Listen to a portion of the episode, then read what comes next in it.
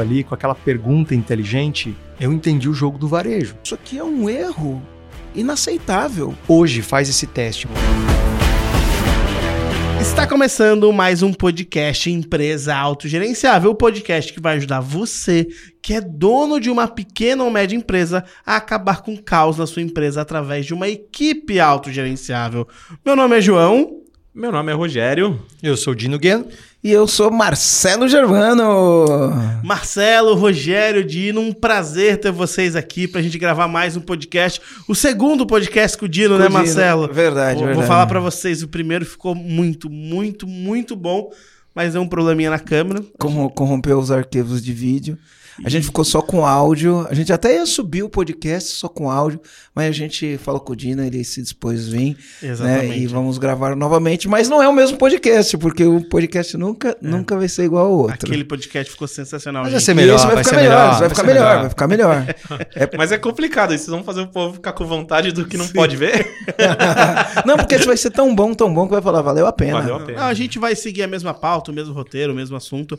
É, mas enfim, só para compartilhar com vocês. Então, é a segunda vez que o Dino tá aqui, mas é a primeira que vocês estão vendo o Dino. É, a outra vez não foi possível conceber os arquivos no momento para passar para vocês. Mas enfim, né? Quem que é o Dino? A gente já conhece, é, o pessoal que gravou, a gente aqui também já conhece o Dino, mas vocês ainda não conhecem o Dino.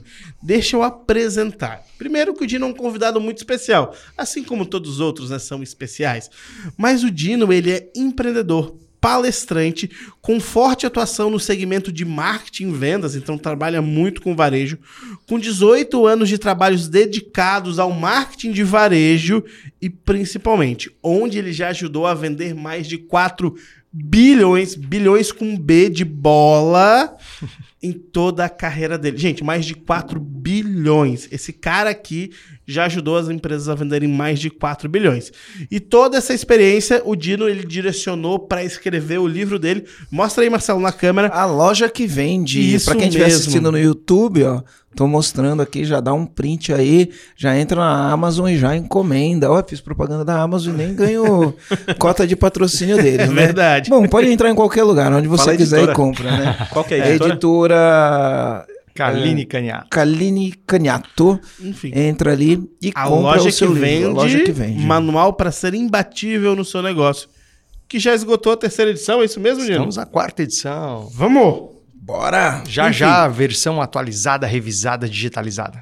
Com esse currículo tão extenso, Marcelo, eu queria que você apresentasse um pouquinho o porquê que o Dino tá aqui com a gente, contasse um pouquinho de onde é que você conheceu o Dino, enfim.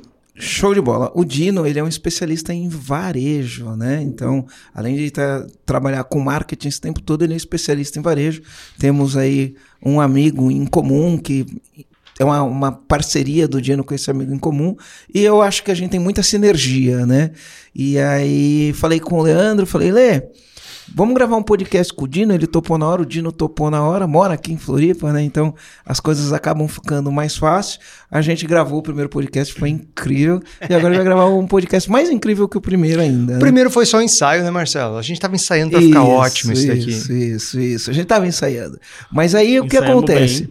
O, eu conversando com o Leandro, né? A gente. Eu tinha uma, uma dificuldade lá na padaria da minha ex-namorada. E aí a gente precisava fazer algumas organizações. Eu conversando com o Leandro, o Dino me deu um acesso a um.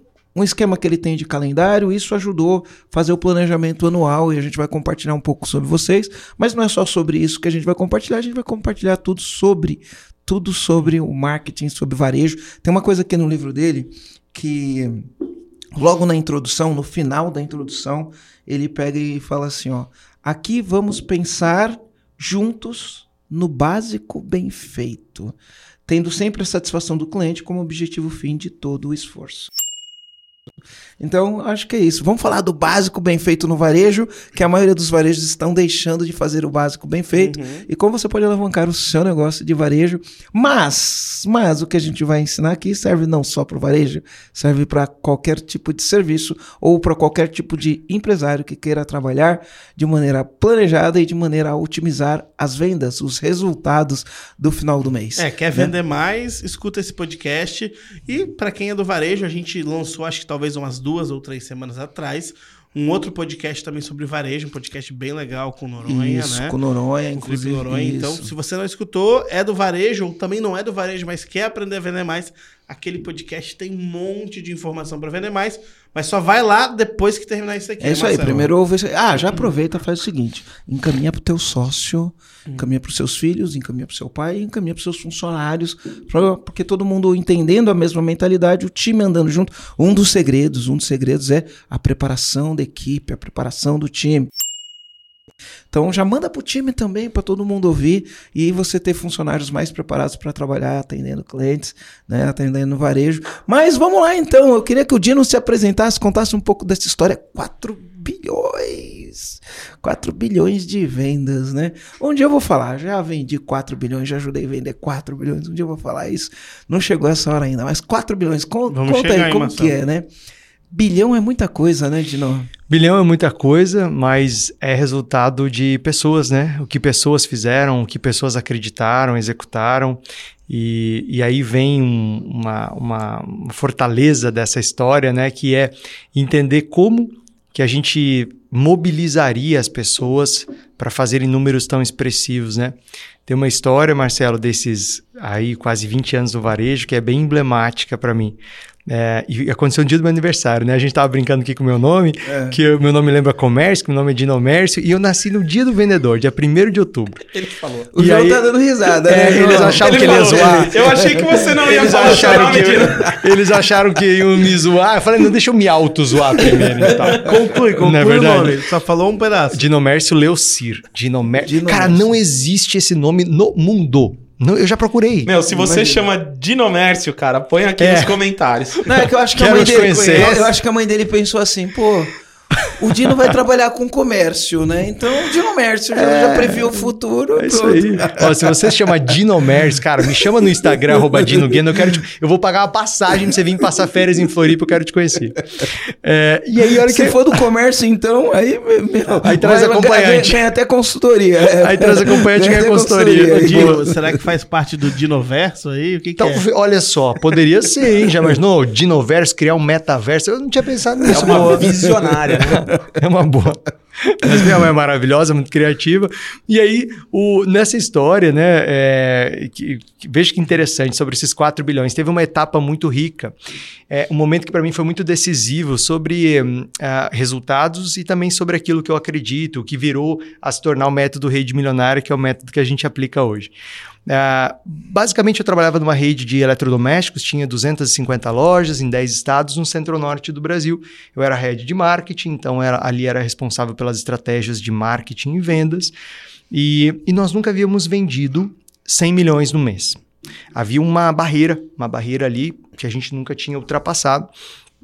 Eu já tinha vendido 90, 93, mas nunca 100. E na época eu tive um grande mentor, que foi o Flávio Lopes, que hoje dirige uma outra rede do mesmo segmento. E o Flávio eh, foi um, um dos meus grandes preparadores, um dos meus grandes mentores, uma liderança incrível, a qual vou ser eternamente grato. E ele lançou esse desafio, falou, olha, vamos fazer os 100 milhões por mês. Ah, claro que as pessoas não acreditavam, porque naquele momento, como também coincidentemente hoje, o mercado não estava tão favorável, né? É engraçado que essa história se repete ano após ano. né? Não, o mercado não está favorável, o mercado está crescendo, né? a gente tem concorrentes muito fortes, e as pessoas não acreditavam. Mas o Flávio, como um grande líder que era, um grande vendedor de visão, de sonho, ah, era um grande preparador de pessoas. E aí a gente fez um grande projeto envolvendo, na época, marketing, vendas, logística, RH, expansão, ah, os, os vendedores de cada loja, os gerentes de cada loja. E veja, quem está ouvindo a gente né, e pensa, pô, 250 lojas é fácil fazer. Na verdade, é mais difícil fazer numa rede de É mais 250 fácil lojas. fazer numa loja só do que fazer em 250. Exatamente. Então, essa história que eu estou contando fala de 250 lojas, mas o aprendizado é para uma loja, ou para duas, ou para dez.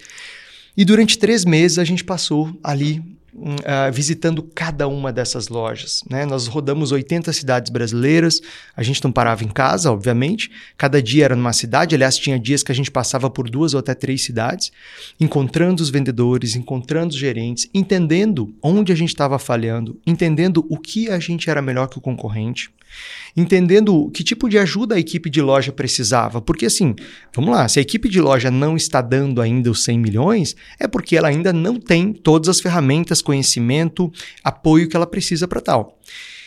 E, gente, foram três meses assim de muito trabalho. E eu nunca esqueço que chegou no final de setembro daquele ano, a gente chegou aos 100 milhões. Exatamente, as, tipo assim, eram umas 19 horas, chegou a mensagem ali, né? Na época a gente não tinha acesso a dashboards super é, atualizados como a gente tem hoje, né, no celular, mas Em havia tempo uma, real, né? havia uma mensagem no WhatsApp, olha, chegamos aos 100 milhões de reais. Nossa, foi um, um momento incrível, foi o, ultrapassar a barreira. E no dia seguinte, eu fui para a sala do Flávio. Por quê? Porque eu fui lá receber meu parabéns, na verdade. Afinal, eu não era o cara do marketing, tinha ajudado a fazer aquilo. E ali eu recebi a maior lição ah, que eu podia receber. E eu acho que ali eu entendi o que é o varejo de verdade. Porque hum, eu fui lá, cumprimentei minha equipe, éramos em 14 pessoas no marketing, parabenizei todos e fui para a sala do Flávio comentar e receber o meu parabéns, né? E o Flávio deixou eu falar: pô, chefe, que massa, chegamos lá, foi bacana, foi incrível, nossa, suamos, mas chegamos e tal. E aí, Marcelo, o Flávio, olha, o Flávio deixando eu falar, Flávio, muito. Como o Marcelo, muito paciente, muito inteligente, muito calmo. Ele olhou para mim, olhou para o relógio, olhou para mim, olhou para o relógio. Detalhe, 1 de outubro, meu aniversário. Ele falou: meu filho, quanto que a gente já vendeu hoje? Aquele momento ali, com aquela pergunta inteligente, eu entendi o jogo do varejo. O varejo é um segmento em que a conta zera todo dia. Todo mês. Todo dia e todo mês, né? Nesse caso, zerou, Isso, zerou dia- aquele isso. mês. Vende hoje, amanhã tem que vender de novo. Bingo. Toda loja amanhece com zero reais de venda todo dia. Toda loja, no dia primeiro do mês, amanhece com zero reais de venda. Não importa o quanto eu fui bom no passado, não importa o quanto eu já fiz sucesso, não importa o quanto a minha loja, ou a minha rede de loja, ou a minha empresa já foi importante, porque meu pai começou, porque já fomos o melhor, já fomos o mais reconhecido. Né? A conta zera todo dia. Mas a conta zera todo dia, Marcelo, não só na venda. A conta zera todo dia também no atendimento, porque esse cliente que ontem foi bem atendido, Se ele for amanhã for mal atendido, bingo. É aquele, é aquele momento, né? O que a gente chama da. Eu até coloco isso no livro, a hora da verdade. Qual que é a hora da verdade? Agora, cara, o cliente está na tua frente. A hora da verdade é essa, né? A hora da verdade é o momento em que o cliente veio e está sendo atendido.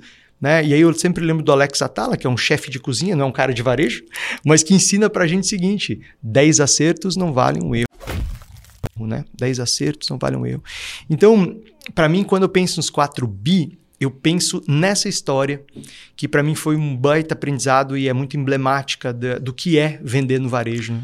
Mas eu acho que não é só vender no varejo, Dino. Eu- essa frase que você trouxe nessa história é muito legal. É, eu acho que muitos comandantes vão pegar isso talvez como o principal, principal comando desse podcast, mas quando a gente fala do mundo de vendas, né, vendendo qualquer coisa, e uma coisa que eu falo com o time, né? Cara, vendas é tão legal que te permite errar num dia e no outro dia zerar e você poder buscar o resultado Boa. que você deixou pra trás.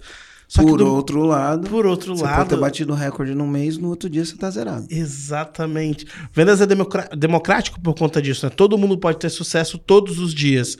E se você teve um dia ruim, isso não tem que atrapalhar até o próximo dia, porque você começa zerado. Só que o outro lado dessa história é fundamental, né? Se você teve muito sucesso no outro dia, nada te garante que você vai ter sucesso no dia seguinte.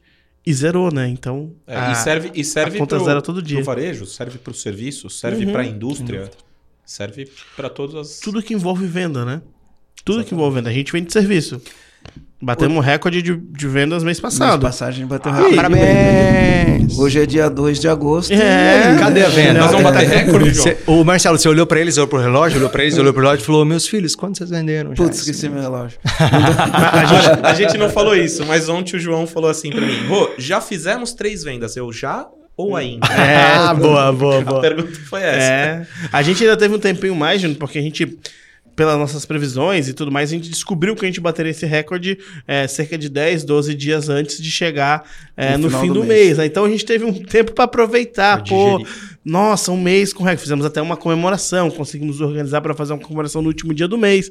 Então foi tranquilo, mas se a gente tivesse batido o recorde só no último dia, na segunda-feira, que era ontem, já teria pau na máquina, né? Uma, uma coisa interessante é que alguns tipos de negócio, né? E a gente, o, o EAG está migrando para esse modelo. Muitos negócios já nascem nesse modelo, né? Que você faz uma venda e aquele cliente compra de você todo mês, né? Numa recorrência, dependendo, é lógico que isso não se aplica a todos os negócios, né? No varejo, definitivamente, isso não se aplica. Né? No varejo você vendeu num mês, bateu o recorde de venda, no dia seguinte começa tudo de novo. Ah, você pode vender mais para os mesmos clientes? Pode, mas para você vender mais para os mesmos clientes, você tem que trabalhar tudo de novo.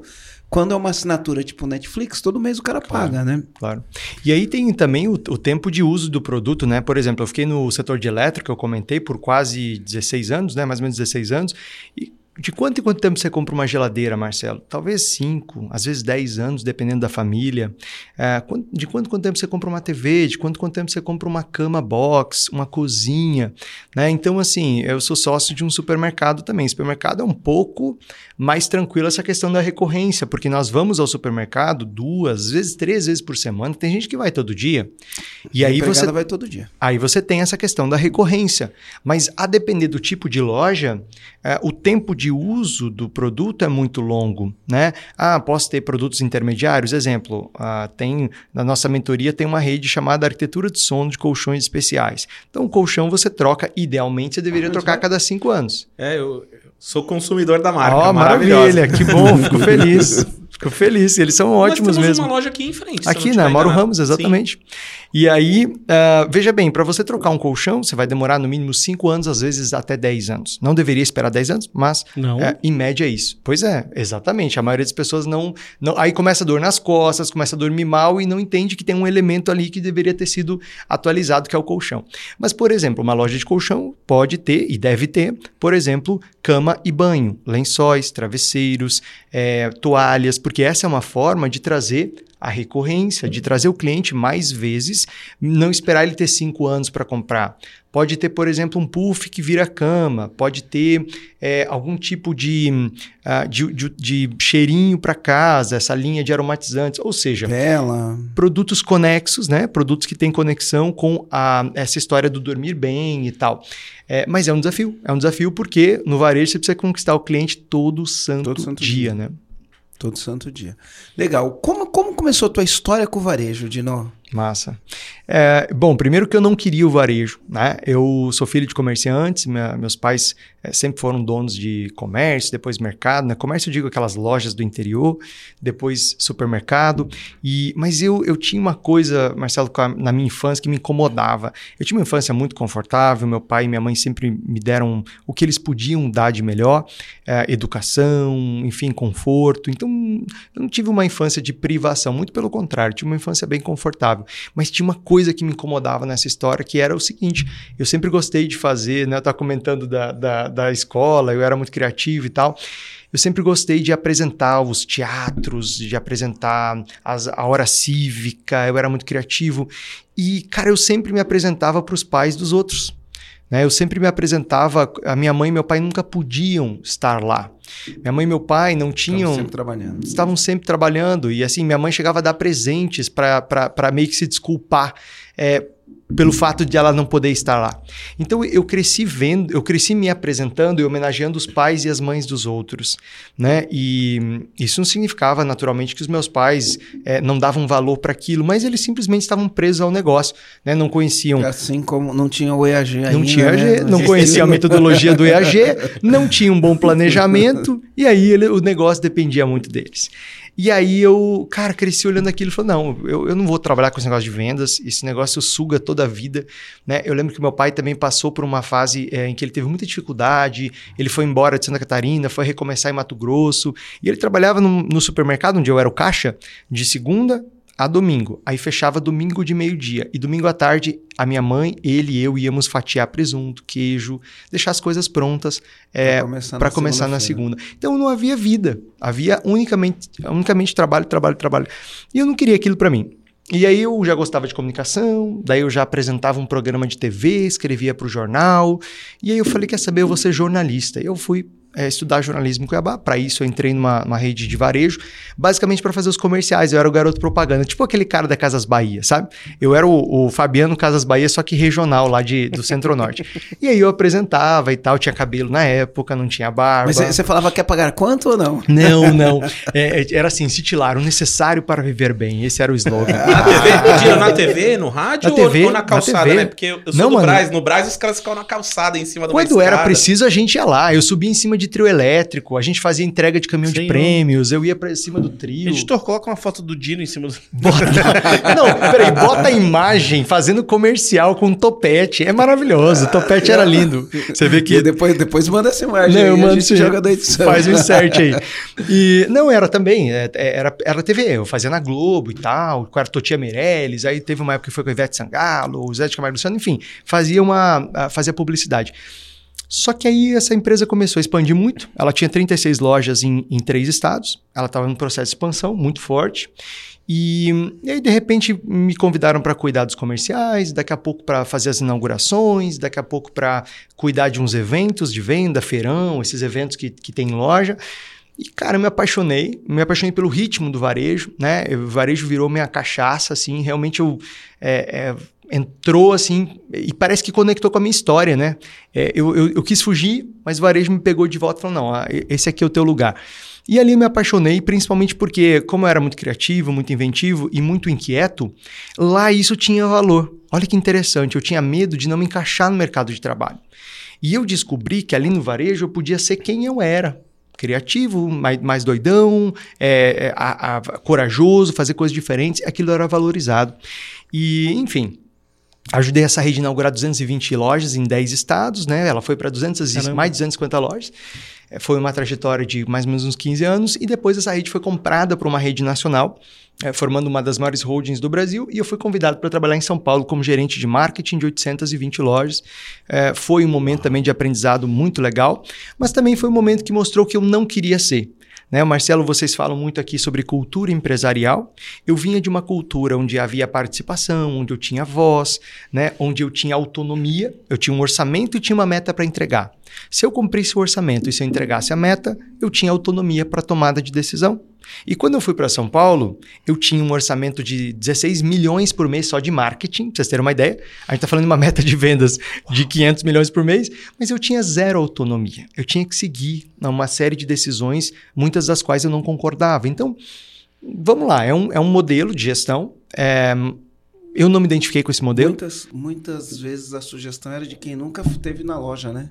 Exato. Pessoas que estavam em São. Paulo, presas no escritório, não tinha loja em São Paulo, detalhe, a administração era lá, mas não tinha loja, e as pessoas não respiravam loja. Elas não iam lá conversar com o vendedor, conversar com o gerente, visitar o concorrente, passar calor na loja, a gente fala, né? Pô, passa... cara, vai passar calor na loja. Aqui dentro do escritório, do- no ar-condicionado, é legal, é, é uma, é uma forma de tomar decisão, mas vai sentir a dor do vendedor, vai É, o, sentir a o dor do campo de, gerente. o campo de batalha, ele te conta algumas coisas que é, dificilmente, quando a gente está olhando só da parte estratégica, só de cima, pensando só estrategicamente, a gente enxerga, né? O campo de batalha, ele te responde muitas coisas, né? Como o cliente sente, o que, que ele sente, o que, que ele gosta mais, é, o que, que ele está comprando, o que, que ele não está comprando. Então, o campo de batalha é fundamental, Eu, né? eu assisti um filme esses dias.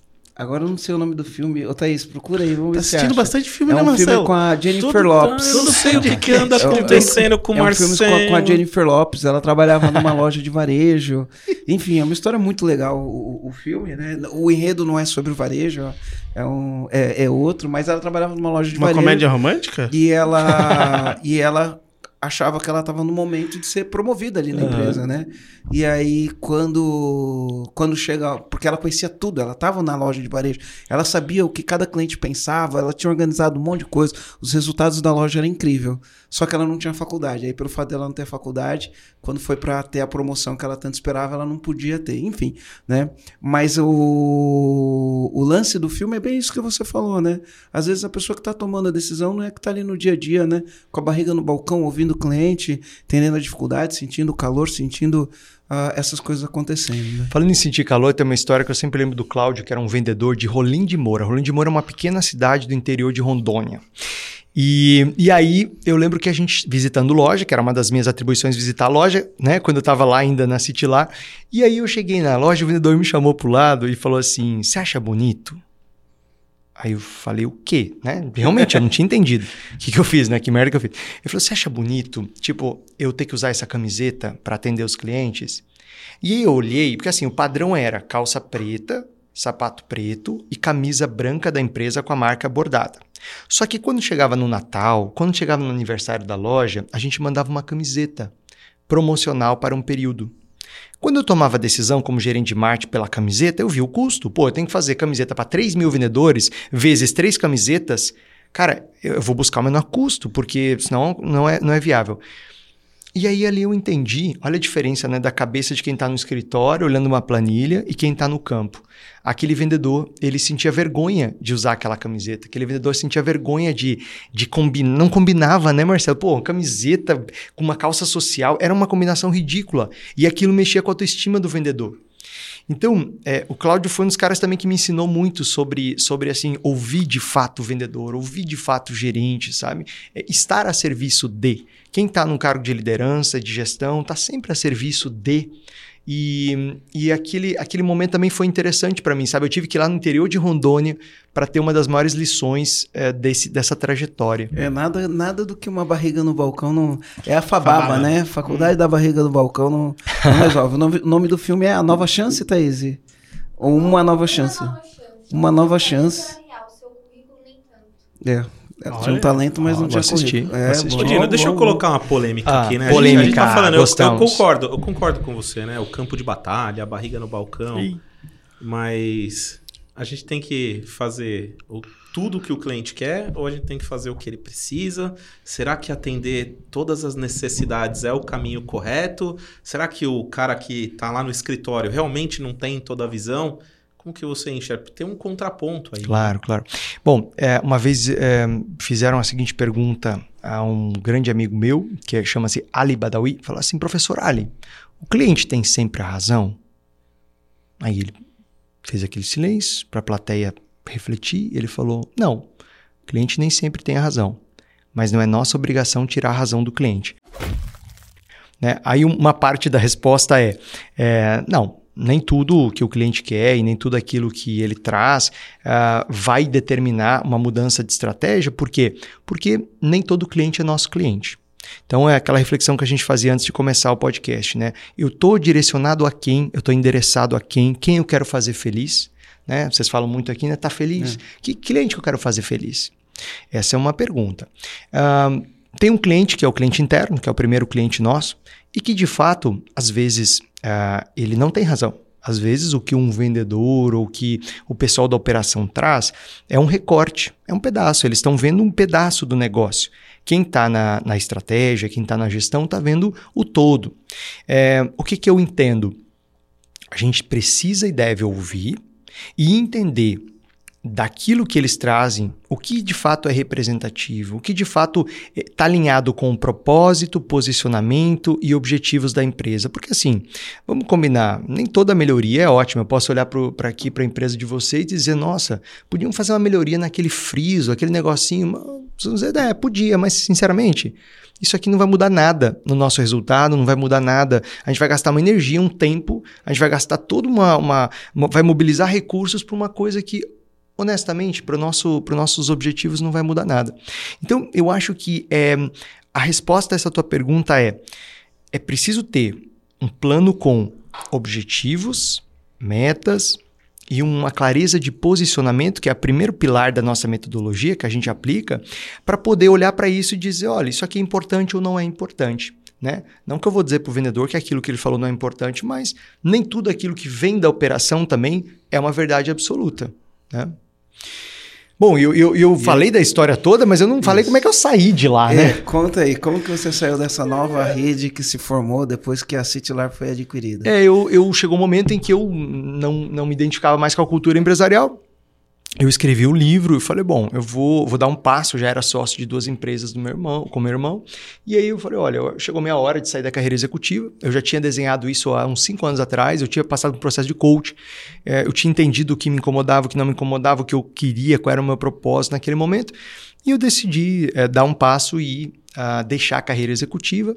É, penso que fiz no momento certo, e aí eu lancei meu livro e a gente começou a escrever, a, é, criar a metodologia Rede Milionária, né, que é a metodologia que a gente aplica hoje em mais de 400 redes de varejo. Basicamente, é o aprendizado desses é, quase 20 anos aí no varejo, uh, aplicados a negócios é, de diversos segmentos, né? Quando eu penso no varejo, então eu estou falando de óticas, eu estou falando de lojas de eletromóveis, como é a minha origem, estou falando de supermercado, eu estou falando de lojas de roupa, eu estou falando de pet shops, eu estou falando de material de construção, ou seja... Autopeças, doceria... Perfeito. Perfeito. Utilita utilidades, né, decoração, né? presente. Decoração. É, isso é para dizer que é todo mundo, porque o que a gente ouve aqui, né? O Dino deve ouvir a mesma coisa que a gente. Ah, mas no meu negócio, você já ouviu essa frase, Dino? É. Eu já ouvi, por isso que eu gosto muito de fundamentos, sabe? É, a gente também trabalha nesse, nesse aspecto. Eu penso que quando a gente está olhando para fundamentos, eles estão é, é, na raiz, né? Eles estão ali realmente naquilo que olhando para aquilo que importa, eles sustentam, né? O que é um fundamento de uma casa? É aquilo que sustenta, mantém a casa em pé. A gente começa pelos fundamentos. É, se você tem os fundamentos, a partir dali você até pode fazer uma decoração, você pode fazer, um, uma, fazer algo da sua cabeça, mas eu acho que não dá para não dá para ignorar os fundamentos hipótese alguma, por isso que a gente se identifica também nas metodologias, na visão de mundo. E aí, depois dos fundamentos, a partir dali, a gente pode é, dar o nosso tom, né? Cada um pode dar o seu tom, ou até personalizar. Porque quando eu penso em fazer, por exemplo, o calendário milionário, que é uma das, um, um outro pilar da metodologia, vai ser diferente de uma ótica para uma loja de decoração, que vai ser diferente de uma autopeças para um supermercado, por exemplo. Mas aí Inclusive, é assim. Até as datas são distintas. Né, são, são distintas. Ô Dino, mas já que você está falando tanto da metodologia, né? Vamos explicar para o comandante, para quem está escutando a gente, quantos pilares tem a tua metodologia, quais são os passos, se você puder falar, para a gente entrar nesse assunto é, claro. é, e passando por pilar por pilar. Legal, então você vai falar e depois eu queria só voltar um assunto aqui sobre é, fundamentos, beleza? Boa. Você concluir primeiro, não é tá. melhor? Então eu vou, vou, vou concluir. O que, que eu queria que o comandante que está ouvindo a gente ou no Spotify, ou em qualquer mídia de podcast, ou vendo a gente no YouTube, eu queria que ele pensasse o seguinte, porque aqui eu falo que a pergunta é infinita. Né? O que, que é a pergunta infinita? Eu estou falando de um fundamento. Fundamento, você precisa entender o fundamento e aplicar ao seu negócio. Porém, tem muito dono de empresa que tem preguiça de pensar. Então ele vem e faz a pergunta infinita. Qual que é a pergunta infinita? Ele fala: como eu faço isso num pet shopping? Ou ele fala, como eu faço isso num autopeça? Ou ele fala, como eu faço isso numa loja de assistência técnica de geladeira? Ou como eu faço isso numa loja de assistência técnica de smartphone? E aí eu falo assim: se eu for responder essa pergunta para um, eu vou ter que responder essa pergunta infinitas vezes. E talvez eu não tenha tempo de vida para responder todas as perguntas que cada um vai falar. Exato. Porque um vai falar: como eu faço para fazer isso numa sorveteria no interior de Goiás? Aí o cara vai falar: e como eu faço para vender isso numa sorveteria no interior da Paraíba? E aí o outro vai falar: mas como eu faço para vender isso no Chuí? Porque no Chuí é frio. Né? Então, o que eu queria trazer aqui de conceito para você que está assistindo é, ou ouvindo a gente é que quando a gente fala do fundamento, você tem que pensar, ei, como né, é, é, eu vou pegar este fundamento e vou aplicar no meu negócio? Porque se você quiser resposta pronta para como eu faço para vender sorvete no Chuí, vai ficar complicado, porque eu vou ter que explicar depois como o cara faz para vender sorvete no Oiapoque. E aí a gente não termina nunca isso. Ô, né? Marcelo, tem uma versão dessa que é: tem case do meu negócio? Case de sucesso, né? Então a gente lida muito com enviar depoimento para cliente, para ele entender se tem sinergia com o negócio dele. E aí o cara, ah, tem depoimento de açaiteria, tem depoimento de farmácia, tem depoimento de... Pamonharia. Pamonharia, tem depoimento de empresa de peruca. É, que a gente já teve uma cliente que tinha uma empresa que vendia peruca. E... É que a gente tem quase tudo. Eu achei um pouco pessoal, mas tá bom. É, eu não entendi, João. Eu achei que foi. Um... Podia falar barbearia, ele podia falar barbearia. Ele podia falar barbearia Ó, todo peruca. mundo aqui ia se beneficiar da barbearia. Falou peruca, uma pessoa ficou de ficou fora. direcionado, é. Ô, Carol. então, essa é uma, uma versão. Nossa, porque até envergonhado. A gente vai educação. É, mas era, era isso mesmo. a gente queria te deixar envergonhado mesmo, tá tranquilo. Cumprimos. Mas então, então, essa é uma nova versão do serve pro meu negócio, né? Então, Sim. o pessoal que chega lá na sessão estratégica, a gente termina, tá, e tem case do meu negócio, tem um contato de alguém que já fez o EAG exatamente daquilo que eu faço. E no fim das contas, é, tem que assinar embaixo no, no, que o Marcelo fala, né? Os fundamentos eles servem para qualquer tipo de negócio. E a nossa resposta é: pô, se a tua empresa tem funcionário, se a tua empresa vende alguma coisa, se a tua empresa precisa de liderança, precisa de meta, precisa de gestão. Tem que ter cultura focada em atender uhum. bem o uhum. cliente, cultura focada em resolver os problemas, ao invés de trazer problemas. Então, a cultura focada em entregar no prazo, ter a, a, cultura focada em entregar bem entregue, né? Não é só entregar, tem que entregar Sim. e entregar da maneira correta. Você vai funcionar. Vai funcionar. Né? Porque é fundamento, é sempre um fundamento. Do mesmo jeito como a gente aprende, né? Então, quando a gente faz os nossos treinamentos, né? por exemplo, ah, a gente tá com uma consultoria com um cara é, do Instagram. Ele não tem uma consultoria para quem faz treinamento de gestão baseado em seis pilares que se chama empresa gerenciável. Não, ele tem uma consultoria é, de Instagram para fazer vendas através do orgânico. E ele vai gravar podcast com a gente. E ele vai gravar podcast com a gente. Não ia falar o nome, mas já que você já está mencionando. Enfim, e a gente pega aquele método, aqueles fundamentos que nós aprendemos e adaptamos para o nosso negócio. Então, falar, fiz um treinamento com o Sandro San um tempo atrás. Eu não o Sandro San ele deu um treinamento baseado em pilares. Eu peguei aquele treinamento adaptei para o EAG. E o Marcelo está em diversos grupos de mentoria. Ele pega os ensinamentos e adapta para o EAG. E esse é o papel do dono de empresa, né? É aprender fora e adaptar para o seu negócio. Se ele não fizer isso, ele vai ficar muito, muito, muito ligado. Ah, mas para o negócio, pro meu negócio não funciona. E aí ele vê um monte de oportunidade passando na frente, não muda, não faz nada diferente e o resultado continua o mesmo, né? Sabe uma é. forma que ajuda a aplicar o fundamento e, e ter mais clareza sobre o fundamento do meu segmento, hum. é eu entender, por exemplo, eu vou falar aqui de uns fundamentos do planejamento de marketing que eu chamo de calendário milionário. Sei lá, eu sou uma loja de eletromóveis. Como que o líder do segmento da minha região ou da minha cidade ou do país faz isso aí, esse fundamento. Poxa, ah, como é que eu sei? Eu não tenho como ir lá no marketing do Magazine Luiza. Não, mas eu posso abrir o Instagram do Magazine Luiza e dar uma olhadinha nas campanhas ao longo do tempo. Eu posso abrir o Facebook do Magazine Luiza e identificar. Poxa, se um fundamento é ter um plano que traga paz de espírito, que traga programação, antecipação, como é que uma referência do meu segmento faz, executa esse tal desse plano?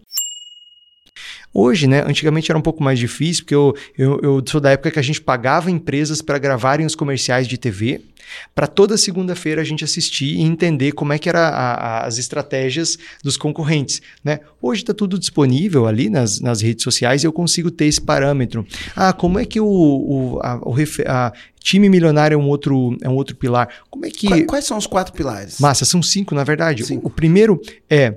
Uh, a gente começa com um posicionamento milionário, depois a gente, porque são etapas, né? Faz o calendário milionário, aí a gente cuida do time milionário, que é quem vai executar, e aí a gente estabelece o que a gente chama de alcance milionário, que a gente dá mais alcance à venda utilizando o digital, e por fim, sortimento milionário, que tem a ver com a gestão de estoques, a técnica de compra, a melhoria nas negociações e nas margens. Então, são esses cinco pilares da metodologia Rede Milionária.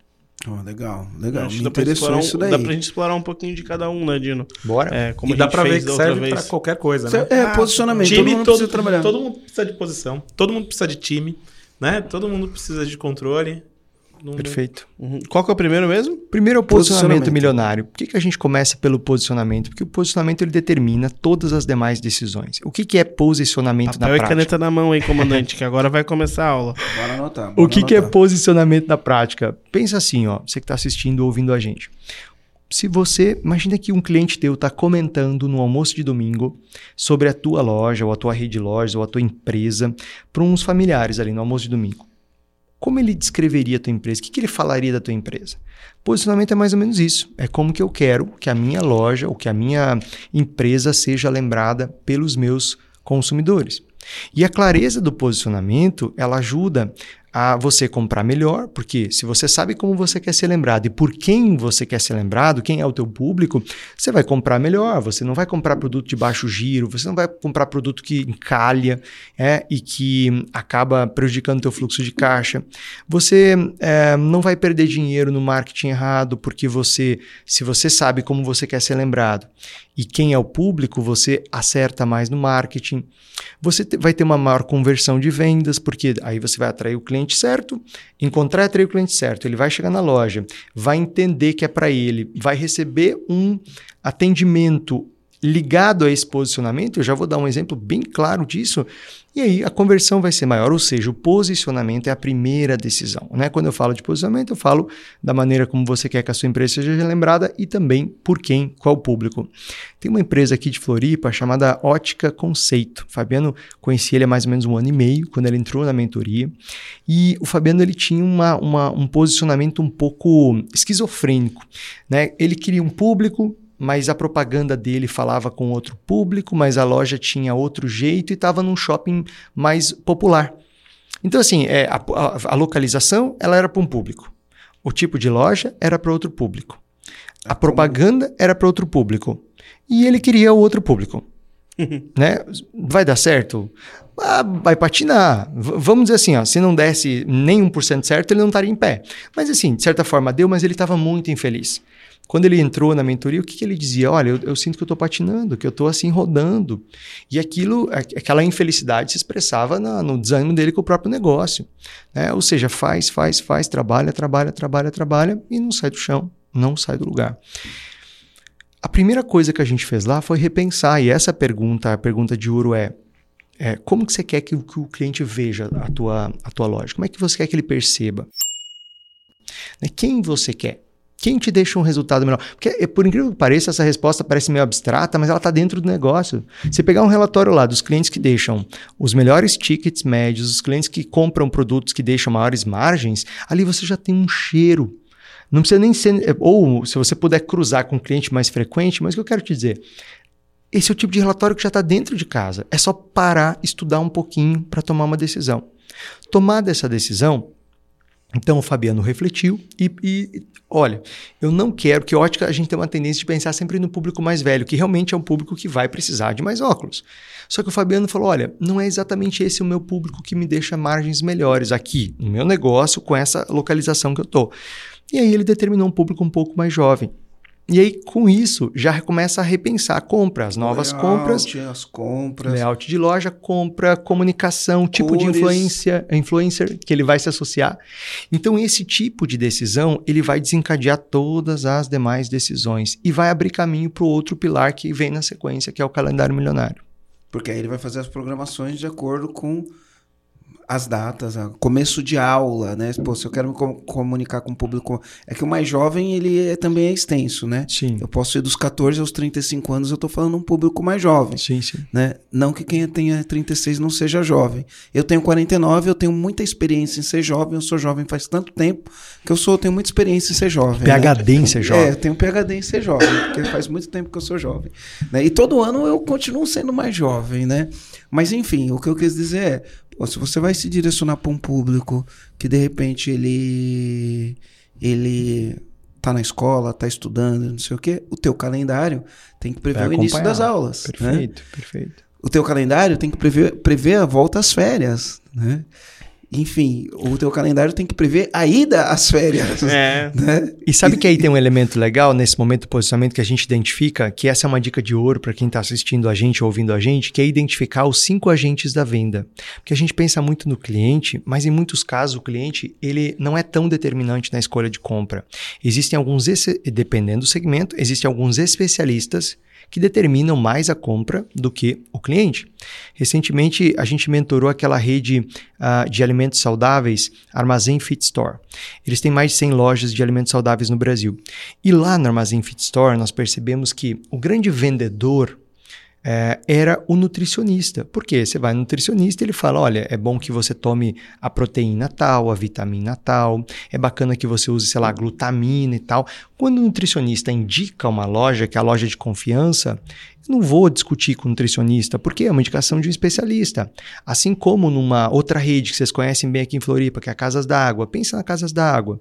Tá? Já passou pelo nosso planejamento, utiliza o calendário milionário, que é o seguinte: é, o pintor, o encanador, o eletricista, quando ele te fala, olha, João, você precisa, é, eu quero que você compre a tinta tal. Você não vai discutir com o cara, porque o cara é o especialista. Você só vai. O rejunte, né? Compra com... esse rejunte. Você aqui. só vai comprar o que o cara mandou. Então, quando eu identifico quem são os cinco agentes da venda, que é o iniciador, quem dá a ideia da compra, o influenciador, quem influencia o cliente, quem o cliente ouve para comprar, uh, o decisor, que é quem toma a decisão, o pagador ou comprador, porque nem sempre aquele que toma a decisão é aquele que paga.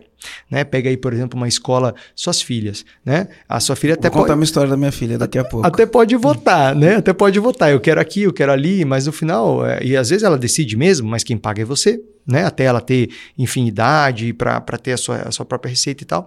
E por fim tem o utilizador, que é quem vai usar. Ah, Dino, uma pessoa só pode ser os cinco agentes? Pode. Se você pensar, você vai comprar um lápis. Você não vai passar pelos cinco agentes. É uma compra mais, digamos, prática do dia a dia, né? É, você vai tomar uma decisão e vai, você vai ser os cinco agentes. Mas para comprar um carro, para comprar uma geladeira, para comprar uma tinta, para comprar um óculos, a gente sempre vai ter os cinco agentes. Então, numa ótica, como eu falei, nesse momento do posicionamento, a gente tem que identificar quem é o iniciador. Nesse caso, o oftalmologista, e também a secretária do oftalmologista, porque você sai com a receita lá do oftalmo e às vezes você pergunta para a secretária: tem uma ótica aqui perto? Tem uma ótica de confiança? E aí, na prática, né, aterrizando assim na, no exemplo prático, o que, que, é isso no calendário, que é o próximo pilar? É no dia da secretária, ou na semana da secretária, as secretárias dos consultórios mais próximos desta, dessa ótica receberem uma cesta, um presente da ótica conceito. O oftalmologista, na semana do oftalmologista, receber um presente. No dia dos pais, os oftalmos que são pais porque às vezes é mais produtivo você colocar energia de marketing para uma rede de lojas nesses iniciadores ou indicadores do que necessariamente no cliente final. Material de construção, eu falei, mas tem o acabamento. No acabamento, que são pisos, é, revestimentos, louças metais, o arquiteto ele corresponde a 70% da decisão de compra. Então é melhor uma rede, né? Eu, eu, vivi isso na prática com a rede Bigolim, lá de Mato Grosso. É melhor uma rede de, de uma boutique de acabamentos se, colocar 70% da, da sua verba de marketing, da energia de marketing no arquiteto, no arquiteto, do que no cliente final. Então isso vem pelo posicionamento. Agora, o que, que você ia falar da sua filha, que eu fiquei curioso então, agora? Não, não para minha filha, ela pegou, né? Ela vai fazer 15. Ela vai Eita, fazer 15. Em fevereiro ela vai fazer 15 anos. E aí ela quer porque quer ir para Bahamas. Né? Não, pai, eu vou para Bahamas e não sei o quê. Você acredita que ela montou uma apresentação em PowerPoint com custo de viagem? Aí é vendedor, hein? Né? Com, com orçamento, com as datas, com o roteiro da viagem. E ela falou: pai, eu quero te apresentar. E ela vai fazer uma comparação que é muito mais barato a viagem do que a festa de 15 anos. E ela falou: Eu preciso te apresentar, pai. Ela falou isso ontem à noite. Porque, como eu tenho guarda compartilhada, ontem à noite ela foi pra casa da, da mãe. E ela queria me apresentar ontem à noite. Eu falei: Não, filho, hoje o pai vai dormir cedo, já era quase 10 horas. Mas quando o pai voltar, você apresenta. Mas ela já montou. E ela já te ganhou também, né? Já dá pra perceber aqui que ela te ganhou já. Não sei se ela ganhou. Bom, ela já ganhou uma coisa: ou festa é. ou viagem. Então a grana já tá garantida. Vai depender de como ela ancorar, né? Eu fiquei, eu fiquei imaginando com qual festa que ela tá ancorando. É. mais barato Mas ela fez a apresentação com roteiro, com tudo. Ela falou: vou te mostrar. Nossa. É muito mais barato a gente fazer a, a viagem do que fazer a festa e não sei o que. E ela quer que eu vá com ela, né? Porque outro dia ela veio falar, não, eu vou pra... Tá, eu falei, você vai com quem? Com você, é claro. Eu falei, não, mas eu não tô afim de ir. Ela falou, não, eu vou te apresentar. E aí ela foi, fez... Meu, ela fez, ela dedicou algumas Nossa. horinhas lá. Eu quero ver Nossa. a apresentação dela, deve ter ficado massa. Deixa eu falar uma coisa de posicionamento aqui. Outro dia eu fui num restaurante. Esse restaurante tem lá no Jurerê Internacional, é um bistrô. E eu já fui lá algumas vezes. Né? Então ele está dentro do júri internacional, um lugar um pouquinho requintado, não sei o que. Beleza, fui lá, comi algumas vezes lá e, e não tinha me dado conta de algumas coisas, né? Beleza, e aí esse restaurante que tem lá, ele abriu um aqui no uhum, centro. Uhum. Abriu um aqui no centro. E são duas experiências diferentes. Se você for no almoço, ele tem um almoço executivo. Experiência incrível, excelente custo-benefício, vale muito a pena. Mas se você for à noite, é decepcionante. O mesmo lugar. Se você for à noite, é decepcionante. No dia que eu fui lá à noite, no dia que eu fui lá à noite, o que, que aconteceu? Você vai num restaurante que tem um nome um pouquinho de peso, um bistrô, ele tem um nome de peso, então você já vai esperando com expectativa lá em cima. Normalmente, quem vai comer num lugar caro e está em expectativa lá em cima, você come e toma vinho. Uhum. E normalmente, quem come e toma vinho, minimamente entende um pouquinho de vinho. Minimamente entende um pouquinho de vinho. Por quê? Porque toma sempre. Eu, minimamente, eu entendo um pouco de vinho, porque eu tomo vinho praticamente todo dia, né? Então, eu entendo. Praticamente todo dia não, mas eu tomo, todo, todo final de semana eu tomo e, eventualmente, dia de semana eu tomo uma tacinha em casa. Então, eu entendo de vinho. E eu sei o preço do vinho. E os restaurantes têm um preço de vinho muito parecido. Entrei no restaurante, né? Pedi o, o menu era QR Code, né? E aí fui olhar os vinhos, né? Quando eu começo a olhar os vinhos, eu, eu comecei pelo espumante. Comecei pelo espumante. Então eu olhei para espumante. É, a espumante que eu gosto é Cave Gás. Ele, ele tinha Cave Gás. Quando eu compro Cave Gás no, numa, numa adega, né? Eu sei que eu vou pagar 100, 100, 110 reais, dependendo de onde eu estiver, eu vou pagar 100, 110, até 140.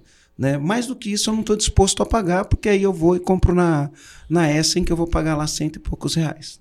Quando eu vou num, num, restaurante e eu vou pedir uma Cavigás, a minha expectativa é pagar na Cavigás entre 200 e 260 reais. Dependendo do lugar que eu tô, 200. Dependendo do lugar que eu tô, 260 reais. É a minha expectativa. Porque eu já sou um cliente que consome aquilo. Eu não sou um cliente que nunca viu aquilo, né? E todo restaurante que eu vou, que é um restaurante um pouquinho mais elitizado, as pessoas comem e tomam vinho, certo? Aí quando eu olho o preço do vinho, né? Esse, esse vinho, que a minha expectativa é pagar no máximo, esse vinho não, esse espumante, que é a Cavigás. Aliás, uma das melhores espumantes que existe, não estou ganhando nada da Cavigás para falar isso, mas é uma espumante brasileira que já ganhou vários prêmios mas internacionais. Se mandar. É, mandar né, um... É, não, eu tenho ali na minha. Não, mas de graça. Na minha não. adega eu tenho. Se eles quiserem mandar mais, pode mandar, Cavigás. Eu vou. Já tive na Cavigás, enfim. É... E aí, quando eu olho o preço do, do espumante, 400 reais. Eu, eu, eu, me senti afrontado sim, com sim. aquilo. Beleza. Aí eu desço na carta do vinho. Tudo assim. Aquele vinho que eu tô acostumado, que eu sei que na, numa adega vai custar 150, eu tô acostumado a pagar 260 num restaurante, ali era 500. Um vinho que eu tô acostumado a pagar 300 numa adega, que eu sei que num restaurante vai custar 600, era 1.200. Eu olhei aquilo e fiquei indignado. Eu olhei para as mesas em volta, tava todo mundo tomando água. Agora você pensa, quem vai num restaurante sofisticado uhum. e toma água? Ninguém. Mas por que, que as pessoas estão tomando água e não tem ninguém tomando vinho? Né? Aí eu olhei, peguei um vinho pelo preço. Normalmente eu não vou pro vinho pelo preço, né? Peguei um vinho que cabia no bolso, porque eu não ia comer e tomar água, né? Não que tenha nada de errado com comer e tomar água. Sim, sim. Né? Mas, mas era uma ocasião especial, era um restaurante especial. Aí beleza. E o preço da comida não era caro. Uhum. Assim, era, era o preço aceitável, mas o do vinho era um abuso. Aí, quando terminou, a pessoa veio conversar comigo lá do restaurante. Eu falei, cara, eu vou te dar um feedback. Você não é obrigado a, enfim, entender meu feedback. Mas eu falei, dá uma olhada nas mesas em volta. Percebeu que de todas as mesas que você tem aqui, só tem duas que tem vinho na mesa. A minha e aquela outra ali. O resto, ninguém tá com vinho na mesa. Você não acha que tem alguma coisa errada? Ele ficou olhando para minha cara. Eu olhei e falei assim: olha aqui, ó. Aí eu fui falando o nome dos vinhos, quanto aquele vinho custava na adega e quanto aquele vinho custava nos restaurantes. E o preço dele era no mínimo o dobro do que em qualquer outro lugar. Né? Falei, cara, isso aqui é um erro inaceitável. Porque o cara que sai à noite, na expectativa de sair com a namorada, com os amigos, comer bem e tomar um vinho, o cara vai se privar de tomar um vinho porque você Tá, o que, que você está achando, né? né? O, o, teu público é selecionado. Quem é teu público? Você fez uma pesquisa com o teu público para saber o que, que ele busca no, no jantar? E aí eles erraram na dose, né? Erraram na dose. Talvez no jurerê internacional, por conta da ostentação, tudo, talvez isso lá funcione, uhum. né? Mas ele não está no jurerê internacional. Ele está no centro de Floripa, onde tem vários lugares tão bons uhum. quanto ele, talvez sim, até sim. melhores do que ele. Então, isso é um erro de posicionamento, não é? Na, Sem dúvida. Né? Não é um erro de posicionamento do restaurante. É um erro de posicionamento do cardápio no sim, final do dia. Sim. É, você sabe que quando a gente pensa, né? O, por isso que o quinto pilar é sortimento milionário, porque o tipo de produto que você vai colocar à disposição do cliente numa prateleira de uma loja ou no cardápio de um restaurante, ao preço que você vai colocar tem que estar 100% ligado ao posicionamento que você está propondo, para o público que você está propondo. Então, por exemplo, é, você fez uma leitura muito boa, não é um lugar turístico exatamente, né? Jurerê é um pouco mais turístico ali, tem o seu glamour, um pouco mais turístico. Talvez fosse um beach point lá em Jurerê, é, né? Talvez esse espumante estivesse num beach point, é, num alto verão, ok, as pessoas pagariam esse valor, porque ali é, é, uma outra pegada, é uma outra proposta. Não é o cara que saiu para jantar e tomar vinho, é o cara que saiu para aparecer. Exato. Né? Exatamente, na, ali ostentar, enfim. Uh, então é um outro jogo, né? É, por isso que preço, Marcelo, é também uma variável do marketing, né? Quando a gente olha para as quatro grandes variáveis do marketing mix, que é preço, pra, praça, promoção e produto, e produto. Uh, o preço ele define o cliente que você vai atrair que você vai reter ou não, e ele faz parte de uma estratégia. Nesse caso, você uh, entendeu que o preço estava completamente desconexo, realmente estava.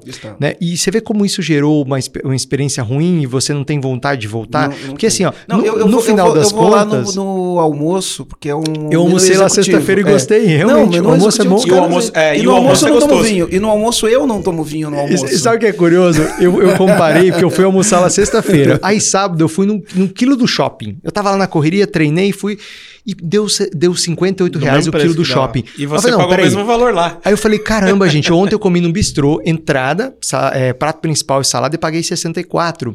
E eu fui no shopping no quilo, que a comida era extremamente inferior, e paguei 58. Então... Não, mas você coloca extremamente inferior mesmo, é mesmo porque a gente mesmo. almoça ali e... Caramba! É, é, é, é absurdo. Mas assim, para você que tá assistindo a gente, a gente tá falando de um conceito, mas na prática, qual que é o desdobramento dessa história toda aqui que a gente está debatendo? É que o cliente não vai voltar. Pronto. Ponto, aliás. É isso que vai acontecer. Né? Então, um ruído no posicionamento, um ruído no, na definição de preço de produto. No sortimento dos produtos. O que, que vai ocasionar? Esse cara veio, experimentou, não gostou, ficou com uma péssima impressão, não vai voltar. Ou vai comprar menos do que poderia. Porque se o preço estivesse minimamente ajustado de forma honesta para você ou, ou de forma equilibrada, você teria gasto, o teu ticket médio lá teria sido muito maior Talvez duas garrafas ao invés de uma exato, só. Exato, exato. E, e, eu não teria saído frustrado, né? Exato. Porque eu fui e falei, pô, não podia tomar vinho. Não né? estaria no podcast o, o, cara que, que, um monte de gente escuta falando que não dá é, pra voltar lá. o nome. Não, não exatamente, nome, mas... Mas quem for de Floripa já sacou, já. não, mas, por exemplo, outras... Você é uma figura pública, né? Mas outras pessoas poderiam, lá no, no Google Meu Negócio, poderiam fazer reclamação em um monte de Exato. lugar que Hoje, com, com a internet do jeito que está hoje, qualquer reclamação que você tem sobre o seu negócio é um grande problema que você tem que aprender a lidar. E principalmente restaurante que as pessoas vão muito por indicação, né? Então, tem que se atentar a esses pontos. Né? E essa foi uma das grandes mudanças, né, de empoderamento do cliente, né, quando a gente olha para, assim, o que, que o varejo mudou, o que, que mudou nos últimos anos. Uma das maiores mudanças é exatamente esse empoderamento do cliente, né. Quando eu vou lá e, por exemplo, busco lojas tal, e é, a, além, o Google Meu Negócio exibe para a gente o endereço, né, o nome da loja, fotos da loja ah, e as, as notas, estrelinhas, as estrelinhas, né. Como é que a gente, esses dias eu fui buscar um prestador de serviço, né, e você que está ouvindo a gente, hoje hoje faz esse teste, busca o nome da tua empresa aí no Google só para ver o que, que aparece e as avaliações, que muita gente não está acompanhando isso. Para agradecer quem elogiou, não é só para cuidar da crítica, é para ir lá. O cara parou o dia dele para te elogiar, vai lá agradecer. A né? gente gravou um podcast com o Fernando Cardoso, eu não sei o nome, o, o, número do podcast, mas a gente falou só de sobre Google Meu Negócio. Cara, é isso é fantástico. E aí o cliente tem poder hoje. O cliente tem poder no seu Instagram, no Facebook, de avaliar uma loja, de recomendar uma loja. Né? E essa é uma das grandes mudanças que muitos donos de redes de loja ainda não entenderam. Essa o eixo do poder mudou.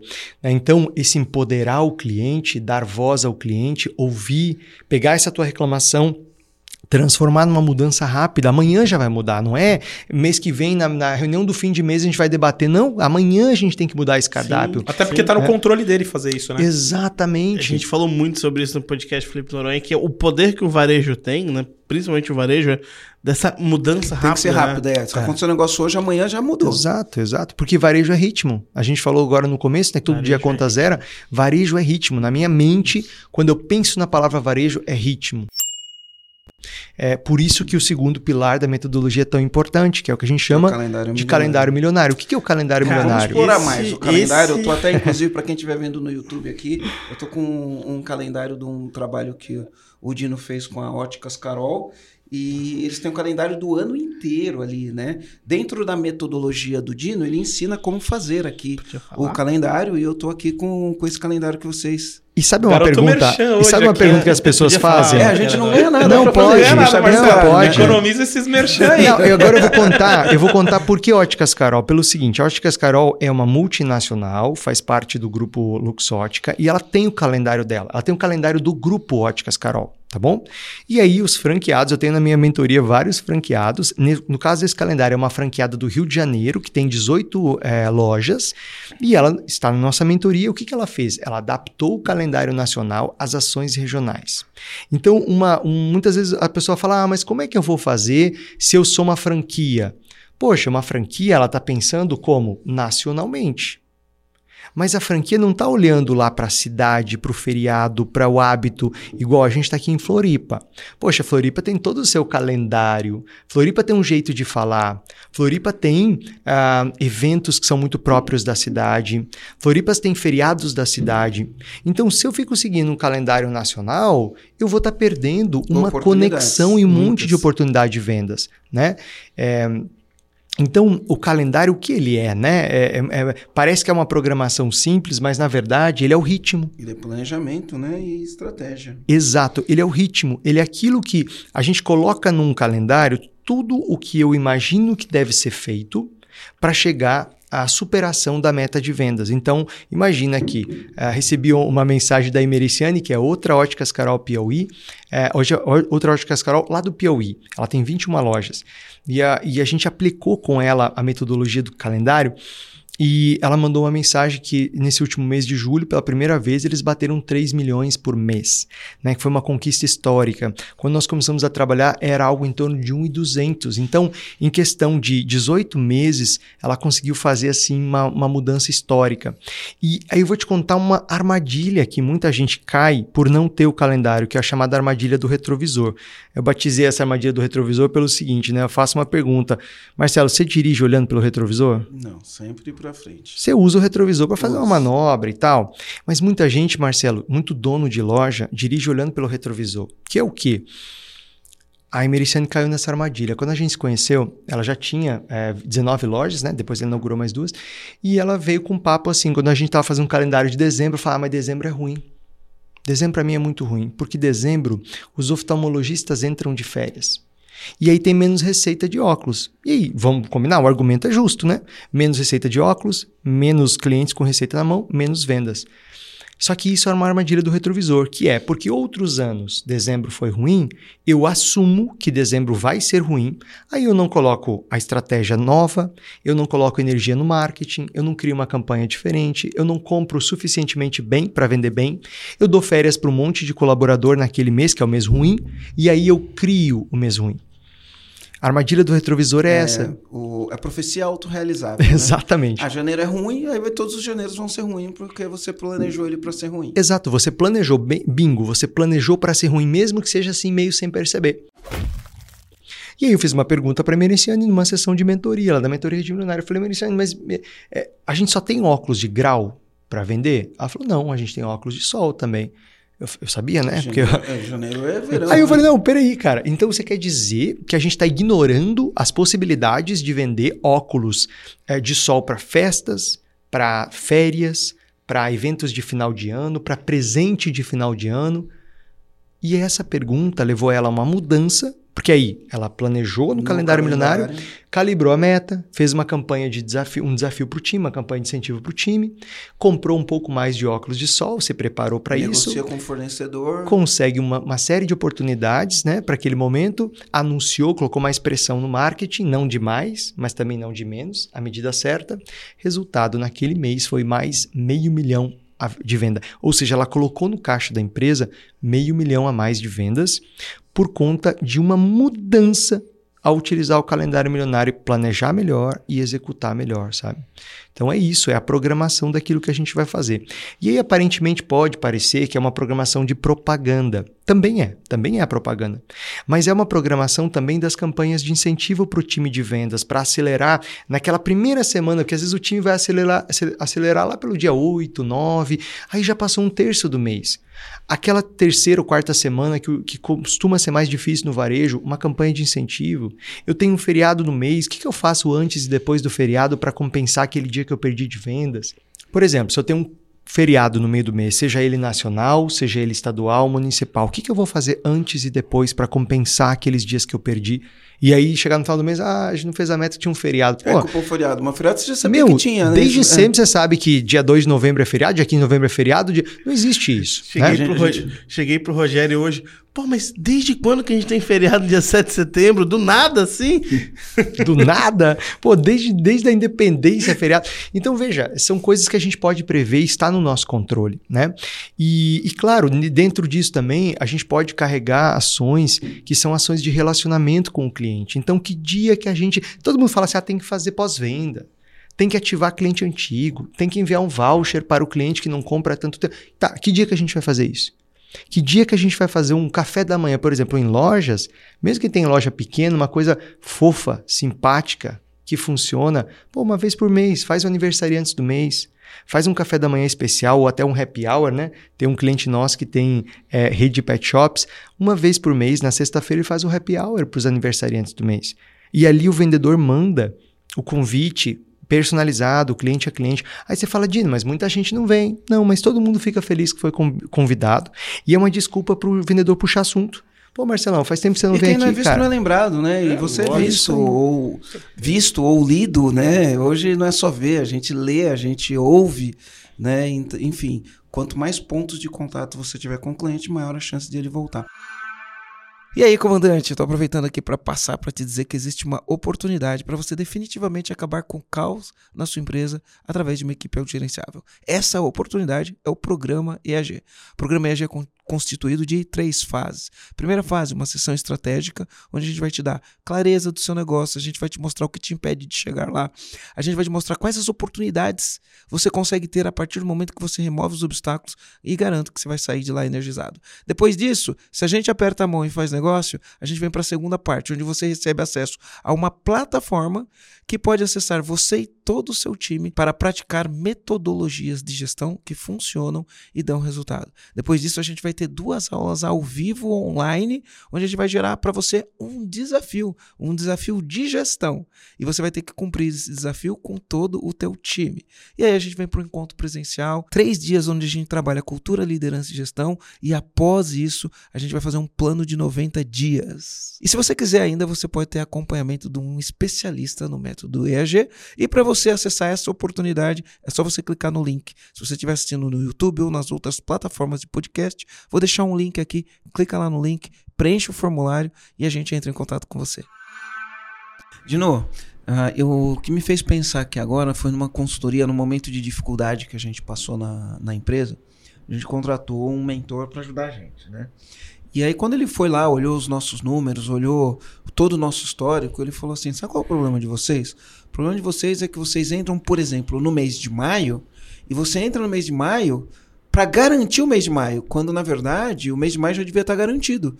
No mês de maio você tinha que estar trabalhando o mês de agosto, o mês de setembro, esse tipo de coisa. Quando eu olho isso, e a gente não é varejo lá nessa empresa, a gente é serviço, né? Mas quando eu olho para isso, isso para mim aqui faz. Na época a gente aprendeu uma coisa muito importante sobre isso que a gente aplica até hoje, e isso faz todo sentido para o varejo também, né? Porque assim, ó, cara, para você ter um mês de maio excepcional, vai depender de como você treinou teu time, quais foram as campanhas, quais os materiais que você utilizou naquele mês que você está fazendo, né? Como você alinhou com o time, quais, quais são os produtos, a forma de abordagem, a campanha, como você tratou com os fornecedores, né? A, a, compra, o sortimento dos produtos, para você poder ter aquilo disponível dentro daquela condição. Então, não adianta você querer fazer isso em maio. O que, que eu vejo acontecendo muito? O cara chega, ah, tá ruim, vamos inventar alguma coisa. Aí ele trabalha de maneira reativa, uhum. né? Então ele corre agora para fazer uma ação. Né? Aí às vezes dá ruim, às vezes tá bom. Se dá ruim, fala, ai meu Deus, deu ruim, o que, que eu vou fazer? Aí de novo, reativo, faz outra ação. Aí deu certo. Aí de novo, no, na outra semana, reativo, o que, que eu vou. Então tá sempre trabalhando de maneira reativa, às vezes funciona, às vezes não funciona. Aí quando o cara vai ver, ele olhou e falou: Nossa, agora é mês do dia dos namorados. E a gente não preparou nada. Aí sai preparando as coisas do dia dos namorados. Mas já perdeu de comprar do jeito certo, já perdeu de treinar o time, já, já perdeu isso por uma simples questão de não jogar isso no, no plano, né? Então, esse pilar ele é importante para evitar essa trabalhar de maneira reativa, né? É, tem uma velha máxima que fala que ou você tem uma estratégia ou você faz parte da estratégia de alguém, né? Uhum. Aqui a gente está definindo uma estratégia. Vamos pegar, por exemplo, o Black Friday. A gente está gravando essa conversa aqui uh, em agosto. Início de agosto. Início de agosto. Quer dizer, agora é a hora de preparar Black Friday. Agora é a hora de entender com os fornecedores. Pô, falar com o fornecedor. Tem algum lote de produto aí que você consegue me vender mais barato? Por algum motivo ali na indústria não girou? Tem alguma oportunidade que você não contou para ninguém ainda e que eu poderia comprar de você? Quer dizer, você ajuda o fornecedor a escoar um produto, ele te ajuda num preço diferenciado que, como é que vai ser a Black Friday? Pô, eu sei que a Black Friday é a última sexta-feira de novembro. Por que, que agora em agosto eu já não estou organizando, trabalhando, preparando material de ponto de venda, buscando oportunidade com, o nosso, uh, com o nosso, os nossos fornecedores, talvez revisando até o time. Você precisa fazer uma contratação a mais, porque até fazer recrutamento de seleção, treinar a pessoa, a Black Friday já está aí. Sim. E aí eu vou além com vocês e com você que está ouvindo e assistindo a gente. Por que, que a Black Friday é tão forte para maioria das empresas. Porque a maioria das empresas, minimamente, mesmo que meio em cima da hora, se prepara para Black Friday. Faz uma comunicação diferente, escolhe produtos um pouco mais agressivos, anuncia mais. O time acredita, o empresário acredita. Ou seja, esse, essa movimentação de preparação faz da Black Friday um sucesso. Tem uma outra parte da Black Friday, que como é um movimento mundial, o consumidor já está muito mais sensível à proposta da Black Friday. Mas, gente, 50% é o movimento mundial, 50% é o empresário acreditando, se preparando. E aí eu te pergunto, e se a gente fizesse uma Black Friday todo mês?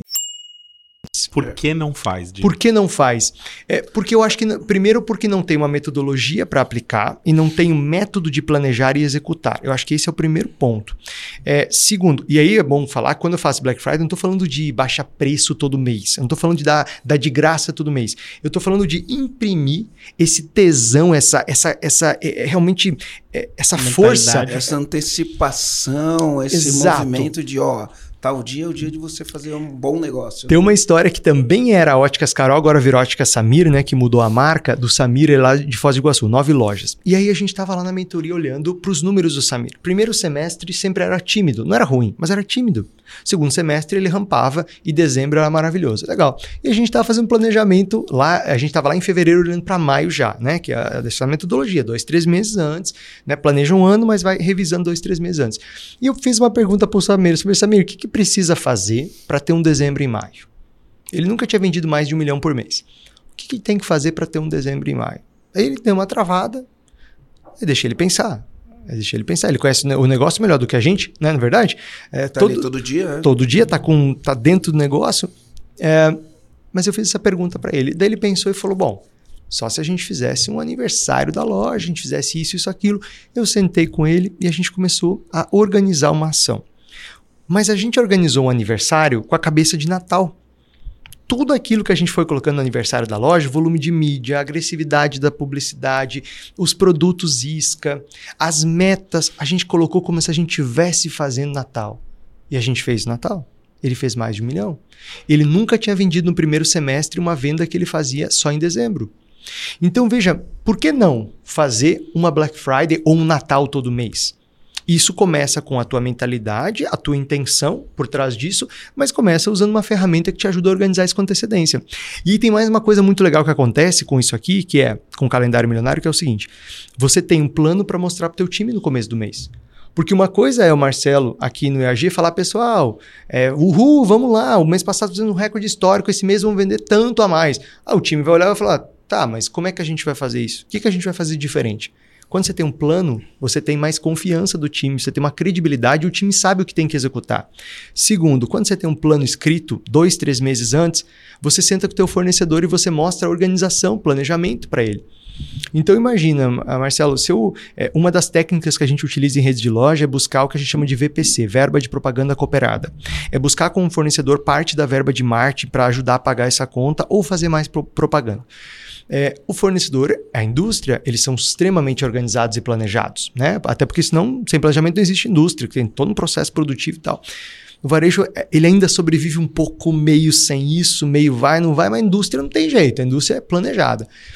Quando você chega para a indústria sem planejamento, o cara fala: meu amigo, está muito em cima da minha hora. Não, já foi, não tem, tá. já foi minha verba. Agora, quando você chega com um plano, você fala: amigão, olha só, eu vou fazer aniversário em agosto, dia dos pais em agosto, vou fazer aqui a semana do, a semana do cliente, a quinzena do cliente em setembro, e a segunda quinzena fazer tal coisa, e em outubro eu vou fazer aniversário da loja. Em novembro eu tenho a Black Friday, dezembro eu tenho o nosso Natal, eu quero fazer uma campanha de prêmios, eu quero fazer mais propaganda, eu quero vender X% a mais, eu quero ter um faturamento milionário, como a gente propõe sempre, né? Faturar o próximo milhão.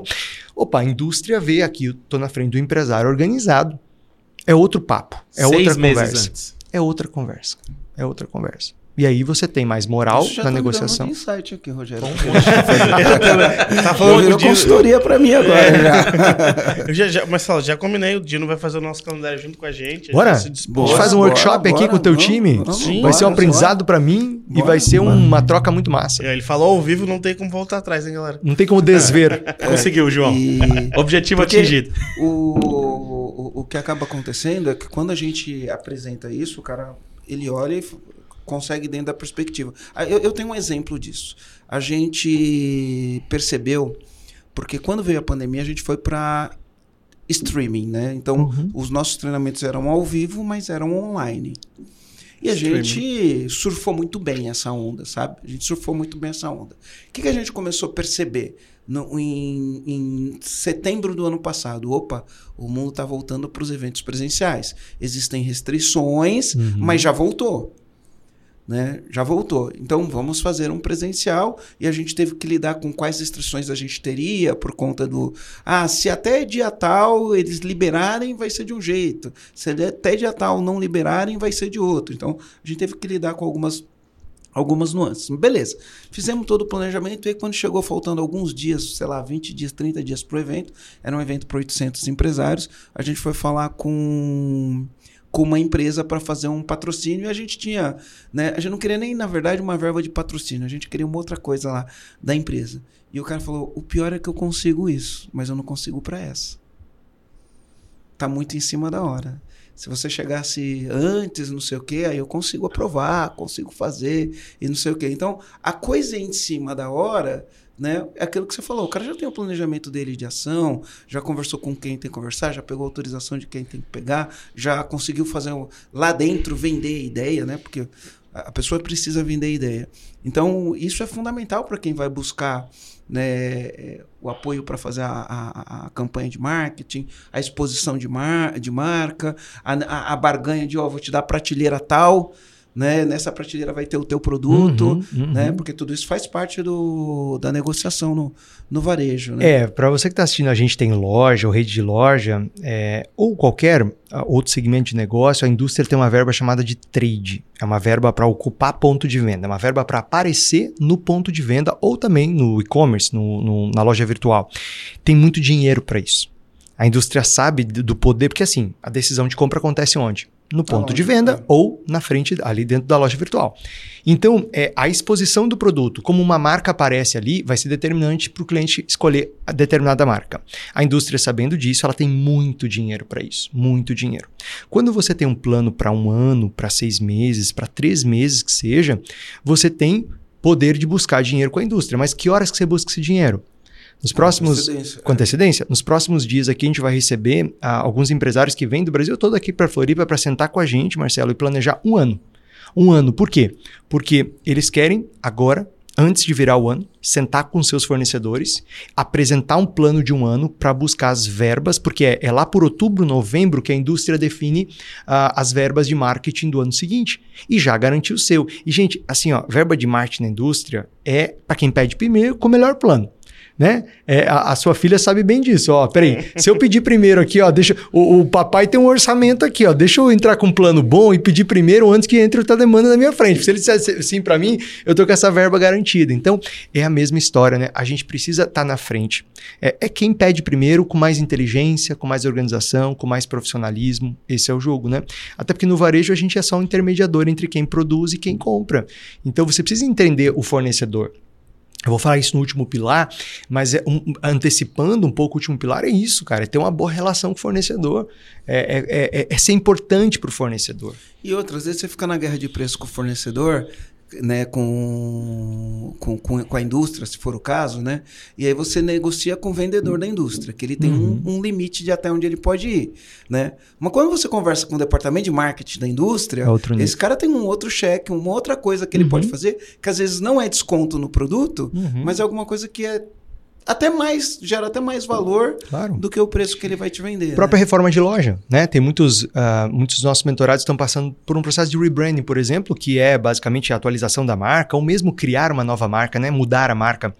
E aí tem que mudar a fachada, tem que reformar a loja, tudo isso tem um custo. Quando se apresenta para a indústria uma oportunidade, uh, você consegue verba para reformar lojas, para reinaugurar lojas, que é uma baita estratégia também para levantar loja. Né? Na, a Citilá trouxe esse aprendizado. Quando uma loja caía a venda, o que, que a gente fazia? Reformava, Reformava reinaugurava. Reinaugurava, você dobrava a venda da loja em pouco tempo, né? porque você tinha um fator novidade. E tudo isso tem um custo. Né? Claro que você pode ter uma verba lá de expansão, uma verba de, de manutenção, né? que toda a rede tem que ter, toda a empresa tem que ter.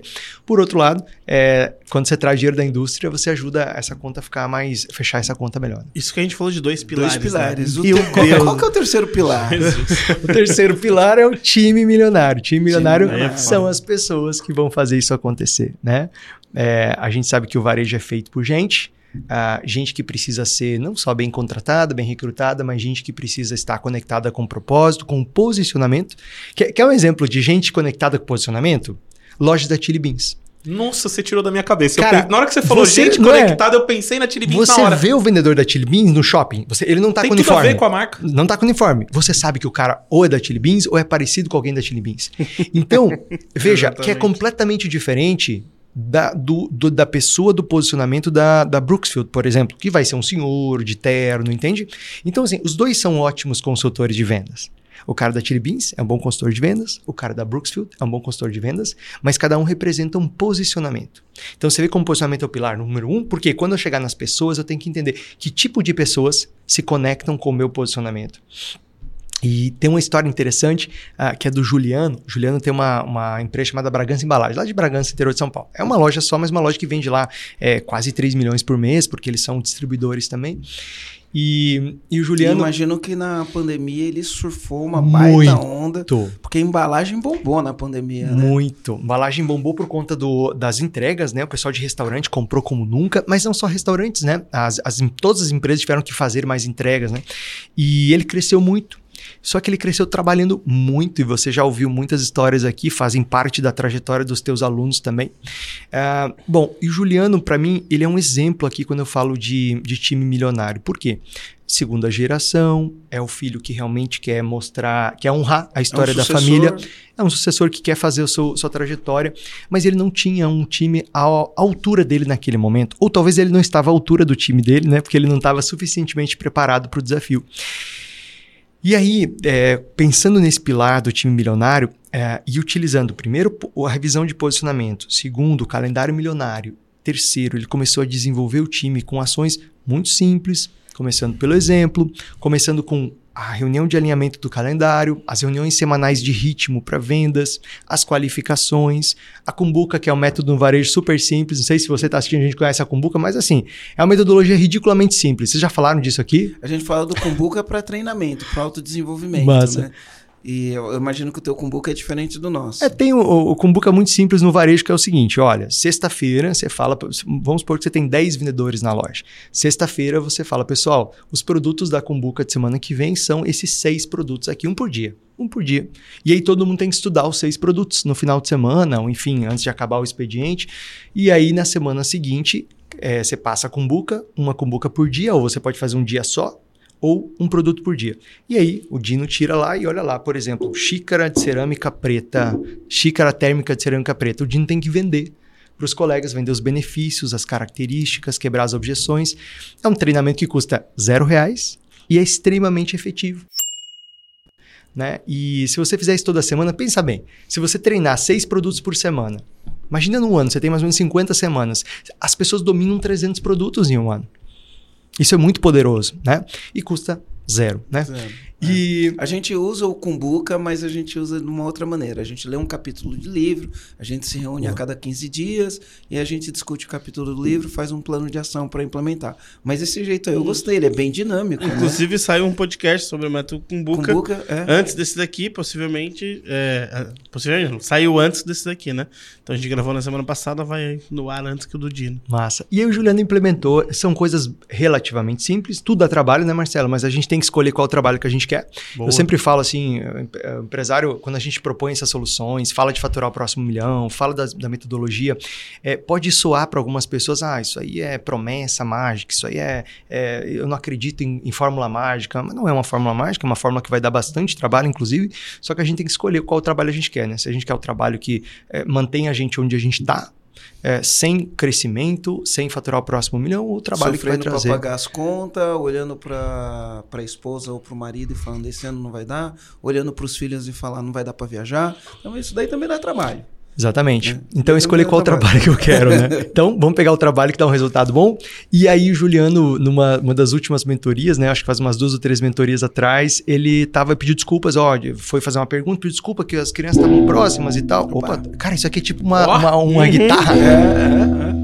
Ó, oh, a gente tem a capacidade de tocar. É, eu não tenho a capacidade de tocar, mas eu acho que se a gente treinar um pouquinho, a gente consegue. Vai fazer uma banda aqui, né, cara? O microfone eu... já tá aqui, né? o Juliano, ele falou, oh, desculpa que a gente tá aqui na casa, uh, a gente tá aqui no, na casa de campo. Eu falei, peraí, mas hoje, hoje é segunda, Juliano. Hoje é segunda, vocês estão na casa de campo hoje? Ele falou, exatamente. Eu falei, mas peraí, para tudo, né? Para tudo que a gente estava falando ali, o assunto mais importante se tornou esse. Eu falei, como é que na segunda-feira à noite você, sua esposa, seus filhos estão na casa de campo, né? Ele falou, porque agora eu tenho um time milionário. Então, eu tenho um time que vai eu tenho um plano que está claro, eu tenho metas indicadores pelos quais eu acompanho esse time. Uh, e aí a gente até faz questão de ter um dashboard específico lá da mentoria. Claro que se, uh, se a empresa já tem um dashboard redondinho, já tem um BI ali redondinho, a gente recomenda que utilize o que tem. Para quem não tem, a gente aplica uh, o dashboard da rede milionária, que traz mais clareza os principais indicadores. E o Juliano fez uma combinação simples desses elementos e aí podia pode hoje aproveitar um pouco mais a família, um pouco mais o, as pessoas que ele ama. Porque tem planejamento, né? Já sabe o que vai acontecer, não precisa estar ali apagando incêndio, correndo atrás do fornecedor que não entregou a mercadoria que era para chegar para vender no dia dos pais, né? Exato. Enfim, é, tudo isso funciona. A gente fala que quanto mais importante o sonho, mais importante o time, né? Quanto maior o seu então, sonho. Quanto maior o sonho, mais importante é teu time. Uhum. Né? Quanto maior o teu sonho, mais importante é o teu time. Então, o time milionário, terceiro pilar, quarto pilar, qual que é? Só para marcar essa história do time, tem uma frase que, eu, que, que, me, que me levou a, a, a, ter esse olhar um pouco mais profundo uh, eh, para o time. É, eu, eu sou muito curioso com publicidade, com marketing, e um dos meus gurus é o Kevin Roberts. Ele foi CEO e chairman ele da. Ele prefaciou o livro, né? Exato, ele fez o prefácio. Eu fui bem cara de pau, mandei um e-mail para ele. Ele mora na Nova Zelândia hoje. Você conta essa E ele topou. E aí, ele tem uma máxima no livro Love Marks, o futuro além das é, Love Marks, futuro além das marcas, que ele fala o seguinte: não existe uma marca amada pelo consumidor, pelo cliente, que não seja amada pelas pessoas de dentro primeiro. Né? Nossa, acho que esse foi o meu esse foi o meu comando do, da primeira gravação do podcast.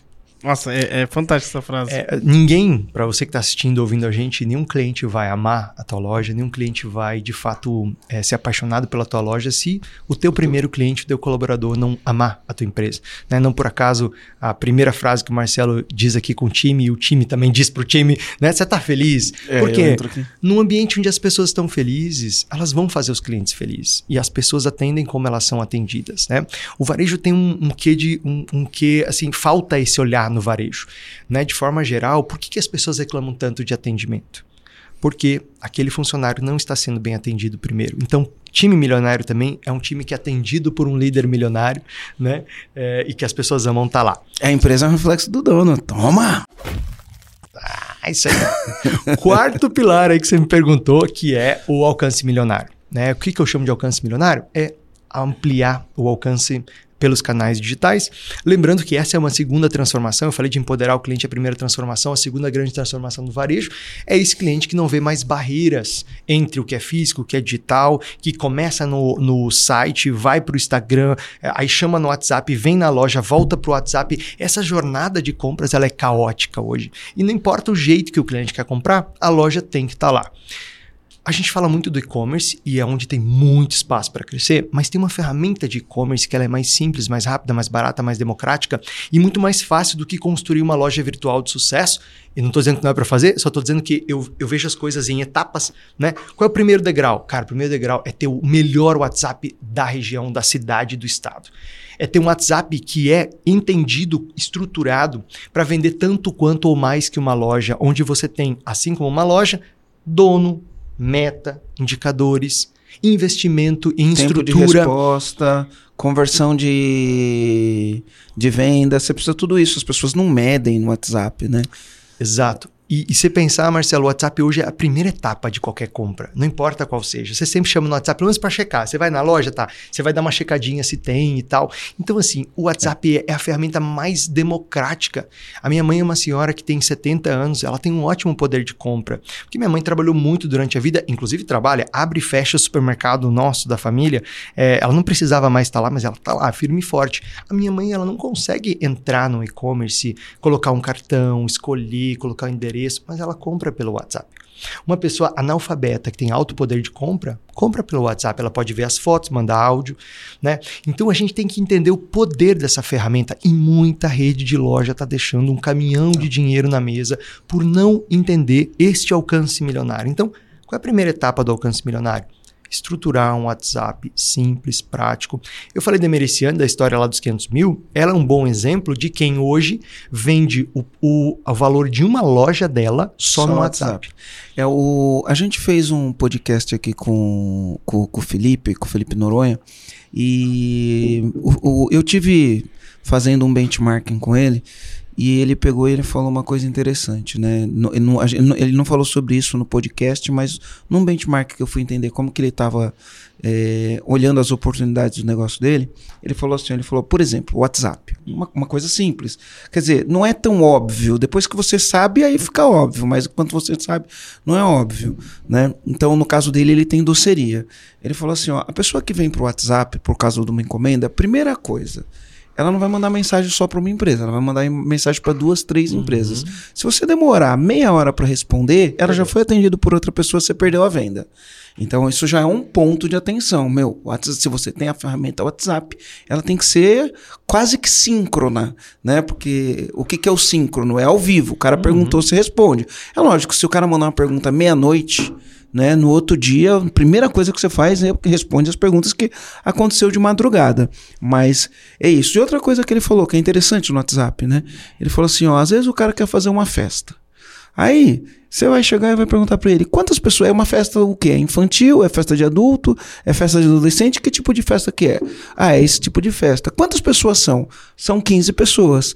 Aí você já manda três pacotes para a pessoa montado para esse tipo de festa. Você já manda, olha, para festa para três pessoas, para 15 pessoas, para adolescente, é isso, isso e isso. Qual deles você gostaria? Ajuda o cliente a tomar uhum. a decisão. E engraçado é que quando ele fez isso, a pessoa falava assim: ó, vai lá no site, escolhe o que você quer, me escreve aqui que eu monto para você. O cliente não quer ter esse trabalho, claro, claro. né? Então, o, o, WhatsApp tem várias coisas que a gente precisa olhar e dar, dar atenção pro canal, né? Pegar do jeito certo. Eu vejo muitas pessoas falando: pá, o que, que eu faço para vender mais? Né? Faz um anúncio direto pro WhatsApp, e, no WhatsApp, WhatsApp dá, uma, claro. dá, um show. E o WhatsApp claro. tem uma evolução agora, né? Sim. Inclusive você, você paga pagar pelo, pelo WhatsApp, WhatsApp né? Virou um canal completo, né? Sim, sim. Uhum.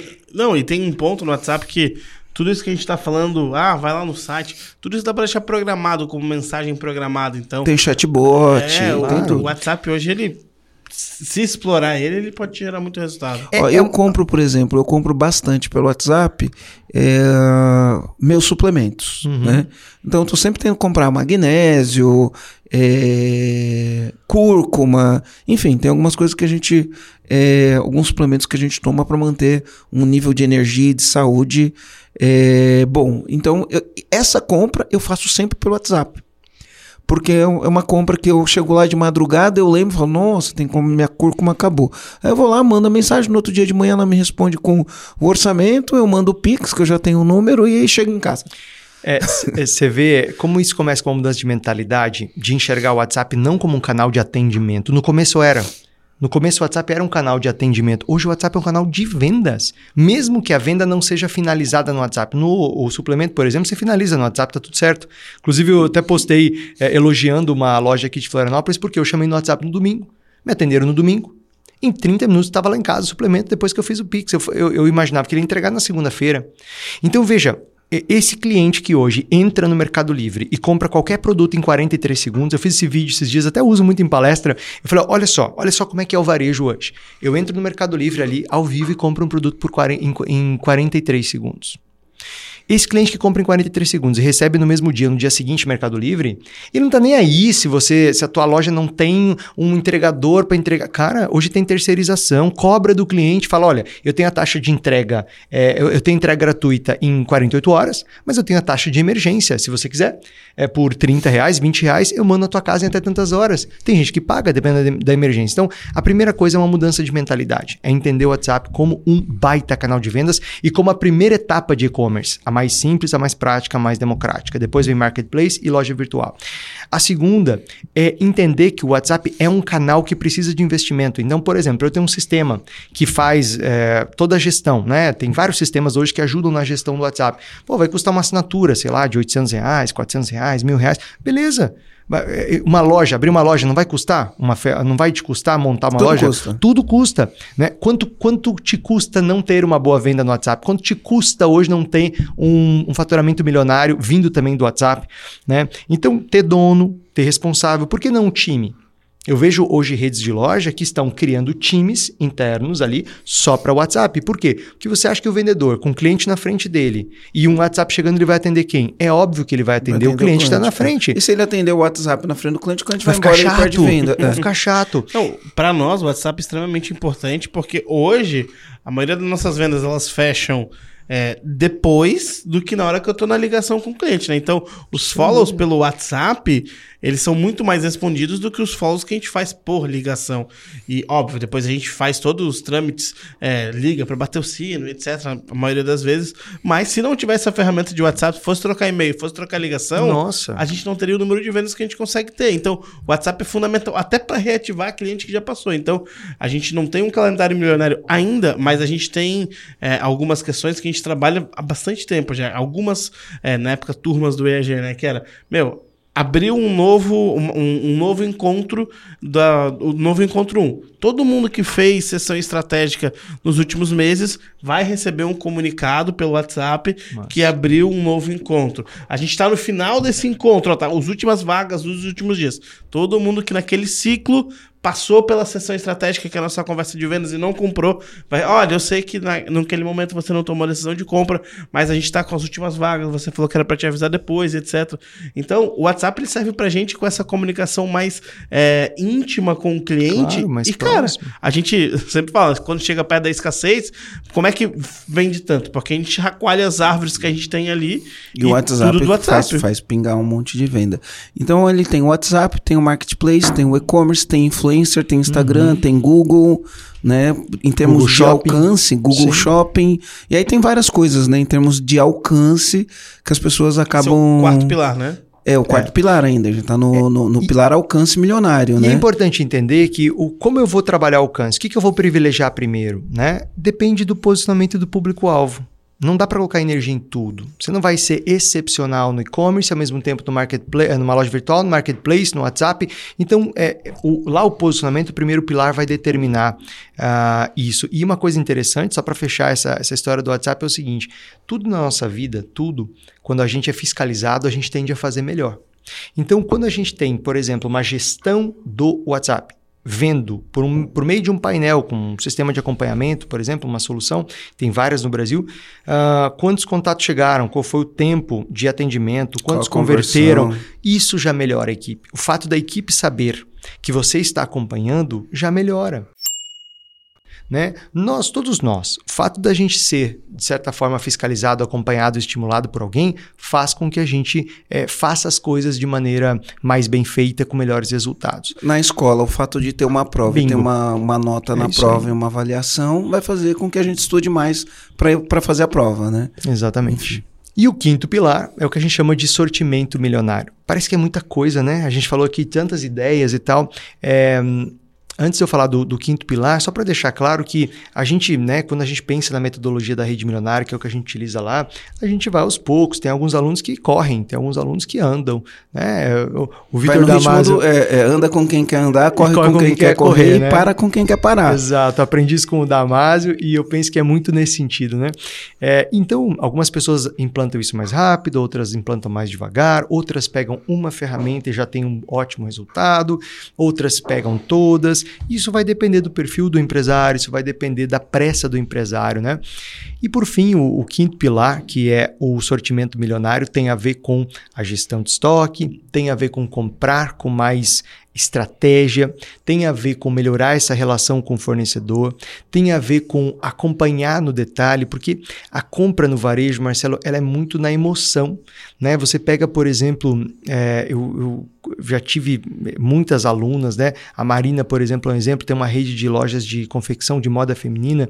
Quando a gente começou a olhar no detalhe curva ABC, quando a gente começou a olhar no detalhe os produtos mais vendidos, quando a gente começou a conhecer profundamente o estoque dela, o que, que nós percebemos? Que no primeiro momento havia muita emoção ali na compra. E a emoção, é, é ela vem carregada de de, é, de armadilhas. Armadilhas, exatamente. Tem, tem uma frase na minha academia que tá, fala assim, ó, a mente mente, o corpo não mente. Né? Por quê? Você pode dizer para mim que você tá super bem e tal, mas daí eu boto você correr na esteira, você não corre muito bem. Opa, você não tá exatamente tão bem. Tem, né? A tua mente acha que você tá bem, mas daí o teu corpo te dá outro recado. Cara, é a mesma coisa com, com a compra, com o relatório. A mente da gente mente, o relatório não mente, né? O relatório é vida real. E esse é o momento em que a gente traz mais, mais assertividade, a gente olha para o detalhe da compra, porque tem uma máxima em varejo que fala que só quem compra bem, vende bem. Né? Quem não compra bem, não vende bem. Então, o que, que a gente fez lá? O que, que a, essa experiência com a Marina é, trouxe para a gente? É, mostrou que quando você olha para processo de compra com um olhar estratégico, amarrado no calendário, conectado com o posicionamento, você passa não apenas a comprar melhor, a ter menos produto encalhado que depois você vai ter que dar de graça lá na frente. Você passa a ter uma relação melhor com o fornecedor, você passa a ter uma compra para a venda em campanhas especiais, exemplo, a Black Friday. Muito lojista erra em só colocar produto encalhado velho na Black Friday. Você pode comprar para Black Friday. O que, que a gente fazia lá no Eletro? Lá no Eletro, a Black Friday era assim de produto chamado fora de linha, última peça, pequenas avarias, você dá um descontão. Mas a gente comprava para vender. O que, que a gente comprava para vender? Sanduicheira, secador, pranchinha. Na época até tinha o DVD, né? Um tempo atrás vendia DVD. A gente comprava. E eu tô precisando de um DVD, você acredita? Ah, mentira, sério? Juro, juro. É, é, coisa retrô, você vai ter que achar é... no mesmo lugar que acha vitrola hoje. É, ou, ou senão acho que dá pra. É que eu não tenho videogame em casa, mas eu acho que no videogame. Se quiser, eu te vendo um. Eu descobri que eu tenho um DVD em casa, eu vou trazer. Quando eu for de novo para tá. São Boa. Paulo, eu vou trazer para você. Eu, eu, comprei um. Eu, eu comprei um. Também. Chama Turnaround. Não lembro. Bom, eu comprei um curso, que esse, uh -huh. esse, esse curso comprei na Amazon. Ele não tem ele no streaming, só tinha ele no DVD. Na verdade, não é um curso, era uma série de um negócio que eu tô querendo fazer igual aqui no uhum. Brasil, né? E aí eu me falaram, entrei na Amazon, achei, comprei, chegou, mas não tem como ouvir Aonde o negócio. Vai assistir? É, eu vou assistir? É, é igual o CD, né? Num carro mais tem, não sei porque as pessoas insistem em vender CD, onde é que você vai escutar um eu CD? Eu tava olhando aqui no computador, ah, mas aqui, um computador não aqui deve mais. ter entrada de... Não existe. Não tem, não tem, não tem. E aí, veja, você começa a ter esse olhar para comprar para Black Friday, por exemplo. Então, lá no Eletro a gente fazia isso. A gente comprava produtos isca, vendia praticamente sem margem, porque era uma estratégia assumida. Não tem problema de você ter uma oferta sem margem, desde que aquilo faça parte de uma estratégia, que tenha um objetivo claro. Eu vou trazer o cliente por um produto de R$19,90, R$29,90, R$39,90. Eu não vou ganhar naquele produto, mas o fato do cliente estar na loja emocionado, é, o time é milionário, o e... time é milionário, está pronto para converter, está pronto para trabalhar, eu consigo vender produtos, uh, outros produtos que esse cliente uh, deseja, mas que ele não estava em loja, ele não estava emocionado para isso, ele não estava atento para aquilo. E aí eu tenho um faturamento milionário, eu tenho uh, o próximo nível de faturamento. Então veja, comprar para promover, comprar para ocasiões especiais, comprar para manter um fluxo de lançamentos. Né? Por exemplo, no calendário milionário a gente sempre coloca qual é o momento que a gente vai trabalhar lançamentos, porque os clientes amam novidades. Pelo menos a cada dois meses, uma loja tem que fazer uns lançamentos. O pessoal da moda faz muito bem isso, tem as coleções. Mas, por exemplo, uma loja de material de construção não pode fazer lançamentos? Pode. pode. Uma loja de autopeças não pode fazer lançamento? Pode. A gente tem que aprender com a moda. É, a Rebeca é, foi uma aluna nossa uh, lá de Cuiabá. Ela tem uma rede de lojas de decoração chamada Conceito Decor. E aí ela tinha dificuldade com vendas. Ela tinha dificuldade porque assim decoração não é um negócio de assim de necessidade, é de puro desejo. E aí a gente pensou numa coisa. Um dia a gente estava fazendo um brainstorm, fazendo um calendário. Eu falei, Rebeca, por que, que a gente não faz uma coleção? A gente não faz coleções como a moda. Então você tem lá a coleção de verão, tudo aquilo que tem de decoração, churrasco, mesa posta com tema verão. Depois tem a coleção Dia das Mães, tudo aquilo que pode ser presente para o Dia das Mães. Aí depois tem a coleção inverno, tudo aquilo que tem na loja paz. Ou seja, você tem a cada dois meses o lançamento de uma coleção. Sim. Né? Então, esse tipo de inteligência nasce de onde? Do posicionamento, passando pelo calendário, passando pelo time, time alcance, alcance e sortimento. E tudo isso faz uma rede de lojas faturar o próximo milhão. Que legal. E tem, cinco... tem, e, e tem uma coisa também que precisa acontecer, tá? tem que ter equipe autogerenciável, porque se não tiver equipe autogerenciável, o dono está na operação. Dono da operação não tem calendário. Exatamente. Dono da operação não, não conversa com o fornecedor para fazer esse tipo de coisa. Dono da operação não está pensando no alcance, porque não tem tempo de pensar no alcance, claro. de olhar para as ferramentas do WhatsApp, de olhar para o marketplace de uma outra maneira, de olhar para o site de outra maneira, né? E não tem, então não tem como fazer. Então tudo começa ali, você entendendo que você, que é dono de empresa, você tem que deixar de ser operacional na sua empresa, né? E você tem que ser o comandante da sua empresa, né? Você está ali olhando, dando caminho, dando a direção, enfim. Né? Inclusive né? o Juliano, que eu comentei, da Bragança Embalagens, e outros tantos mentorados nossos, os que tiveram os melhores resultados, muitos deles passaram ou estão no IAG. Ou seja, quando une uma metodologia de gestão poderosa com estratégia de marketing que faz faturar o próximo milhão, a combinação é Perfeito. é explosiva. Explosiva. Que é, show. Comandante, você que ficou até aqui, eu com certeza você já deve ter dado teu like aqui no YouTube ou já deve ter. Te... E, e, com certeza você vai assistir cinco vezes. É, vai, vai, assistir, vai ouvir cinco vezes esse podcast. Vai mandar pro teu time, né? É, vai, é, vai é mandar pro teu time, pro teu pai, pro teu filho, pro é teu sócio. Que eu né? espero, é o mínimo que eu espero. Foi muito conteúdo, Marcelo. Foi melhor do que da primeira vez. É isso aí, foi né? Foi surpreendente. Da primeira vez. Foi né? Falei que a gente estava ensaiando. Nossa, foi sensacional. Comandante, de verdade. Não esquece de seguir a gente, de, é. de, de dar um like, Isso. de se inscrever no canal. Se você estiver escutando no, no, no, no, Spotify, não esquece de avaliar o nosso, nosso podcast no Spotify, que é ali. é bem importante. E compartilhe esse conteúdo com outros comandantes, com seu pai, com seu filho, com é, qualquer sócio. pessoa. seu sócio. seu sócio qualquer pessoa é bem importante. Comandante, deixa eu falar uma coisa para você, ó caneta e papel na mão, volta, ouve tudo de novo, anota e faz um plano para amanhã, porque se você é do varejo, é para amanhã. Boa. Amanhã você já tem que fazer alguma coisa. Se você falar assim, ah, depois de amanhã eu faço, já era, não vai fazer, vai vender menos, vai lucrar menos e no final das contas, né? Eu sei que não é isso que você quer.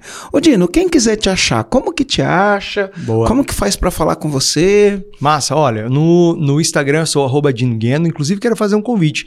Ah, se para você fez sentido o que a gente falou aqui, me chama lá lá, eu quero te dar um mês de calendário de presente por você ter prestigiado aqui, por você incrível, ter incrível. assistido, por você é ter... para todo mundo, só para os primeiros tem... Vamos lá, é, a tua audiência, né? Vamos lá, é vamos é a gente, a gente não sabe o que acontece. Que a gente tem 60, aqui.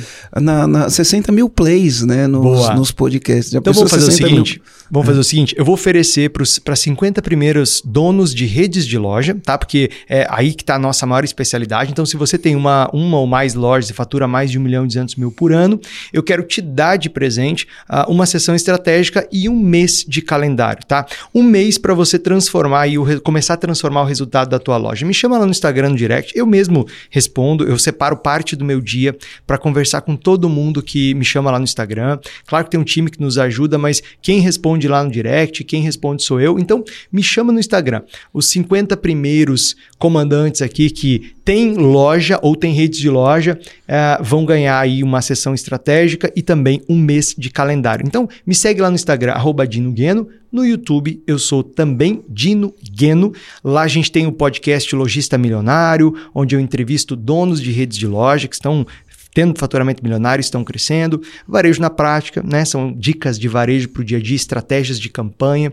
Todo mês, inclusive, eu faço a aula sobre o mês seguinte, com as campanhas, com as oportunidades. No YouTube eu sou Dino Gueno. Lá a gente tem aulas sobre estratégias para sempre as campanhas do mês seguinte. Entrevisto também, recebo empresários do varejo. Tem muito conteúdo varejo na prática. E é isso aí. Me segue no Instagram, me segue no YouTube e compartilha esse super podcast que esse papo que foi maravilhoso estar tá com vocês. Foi demais. Já manda aqui, ó, já manda para todo mundo.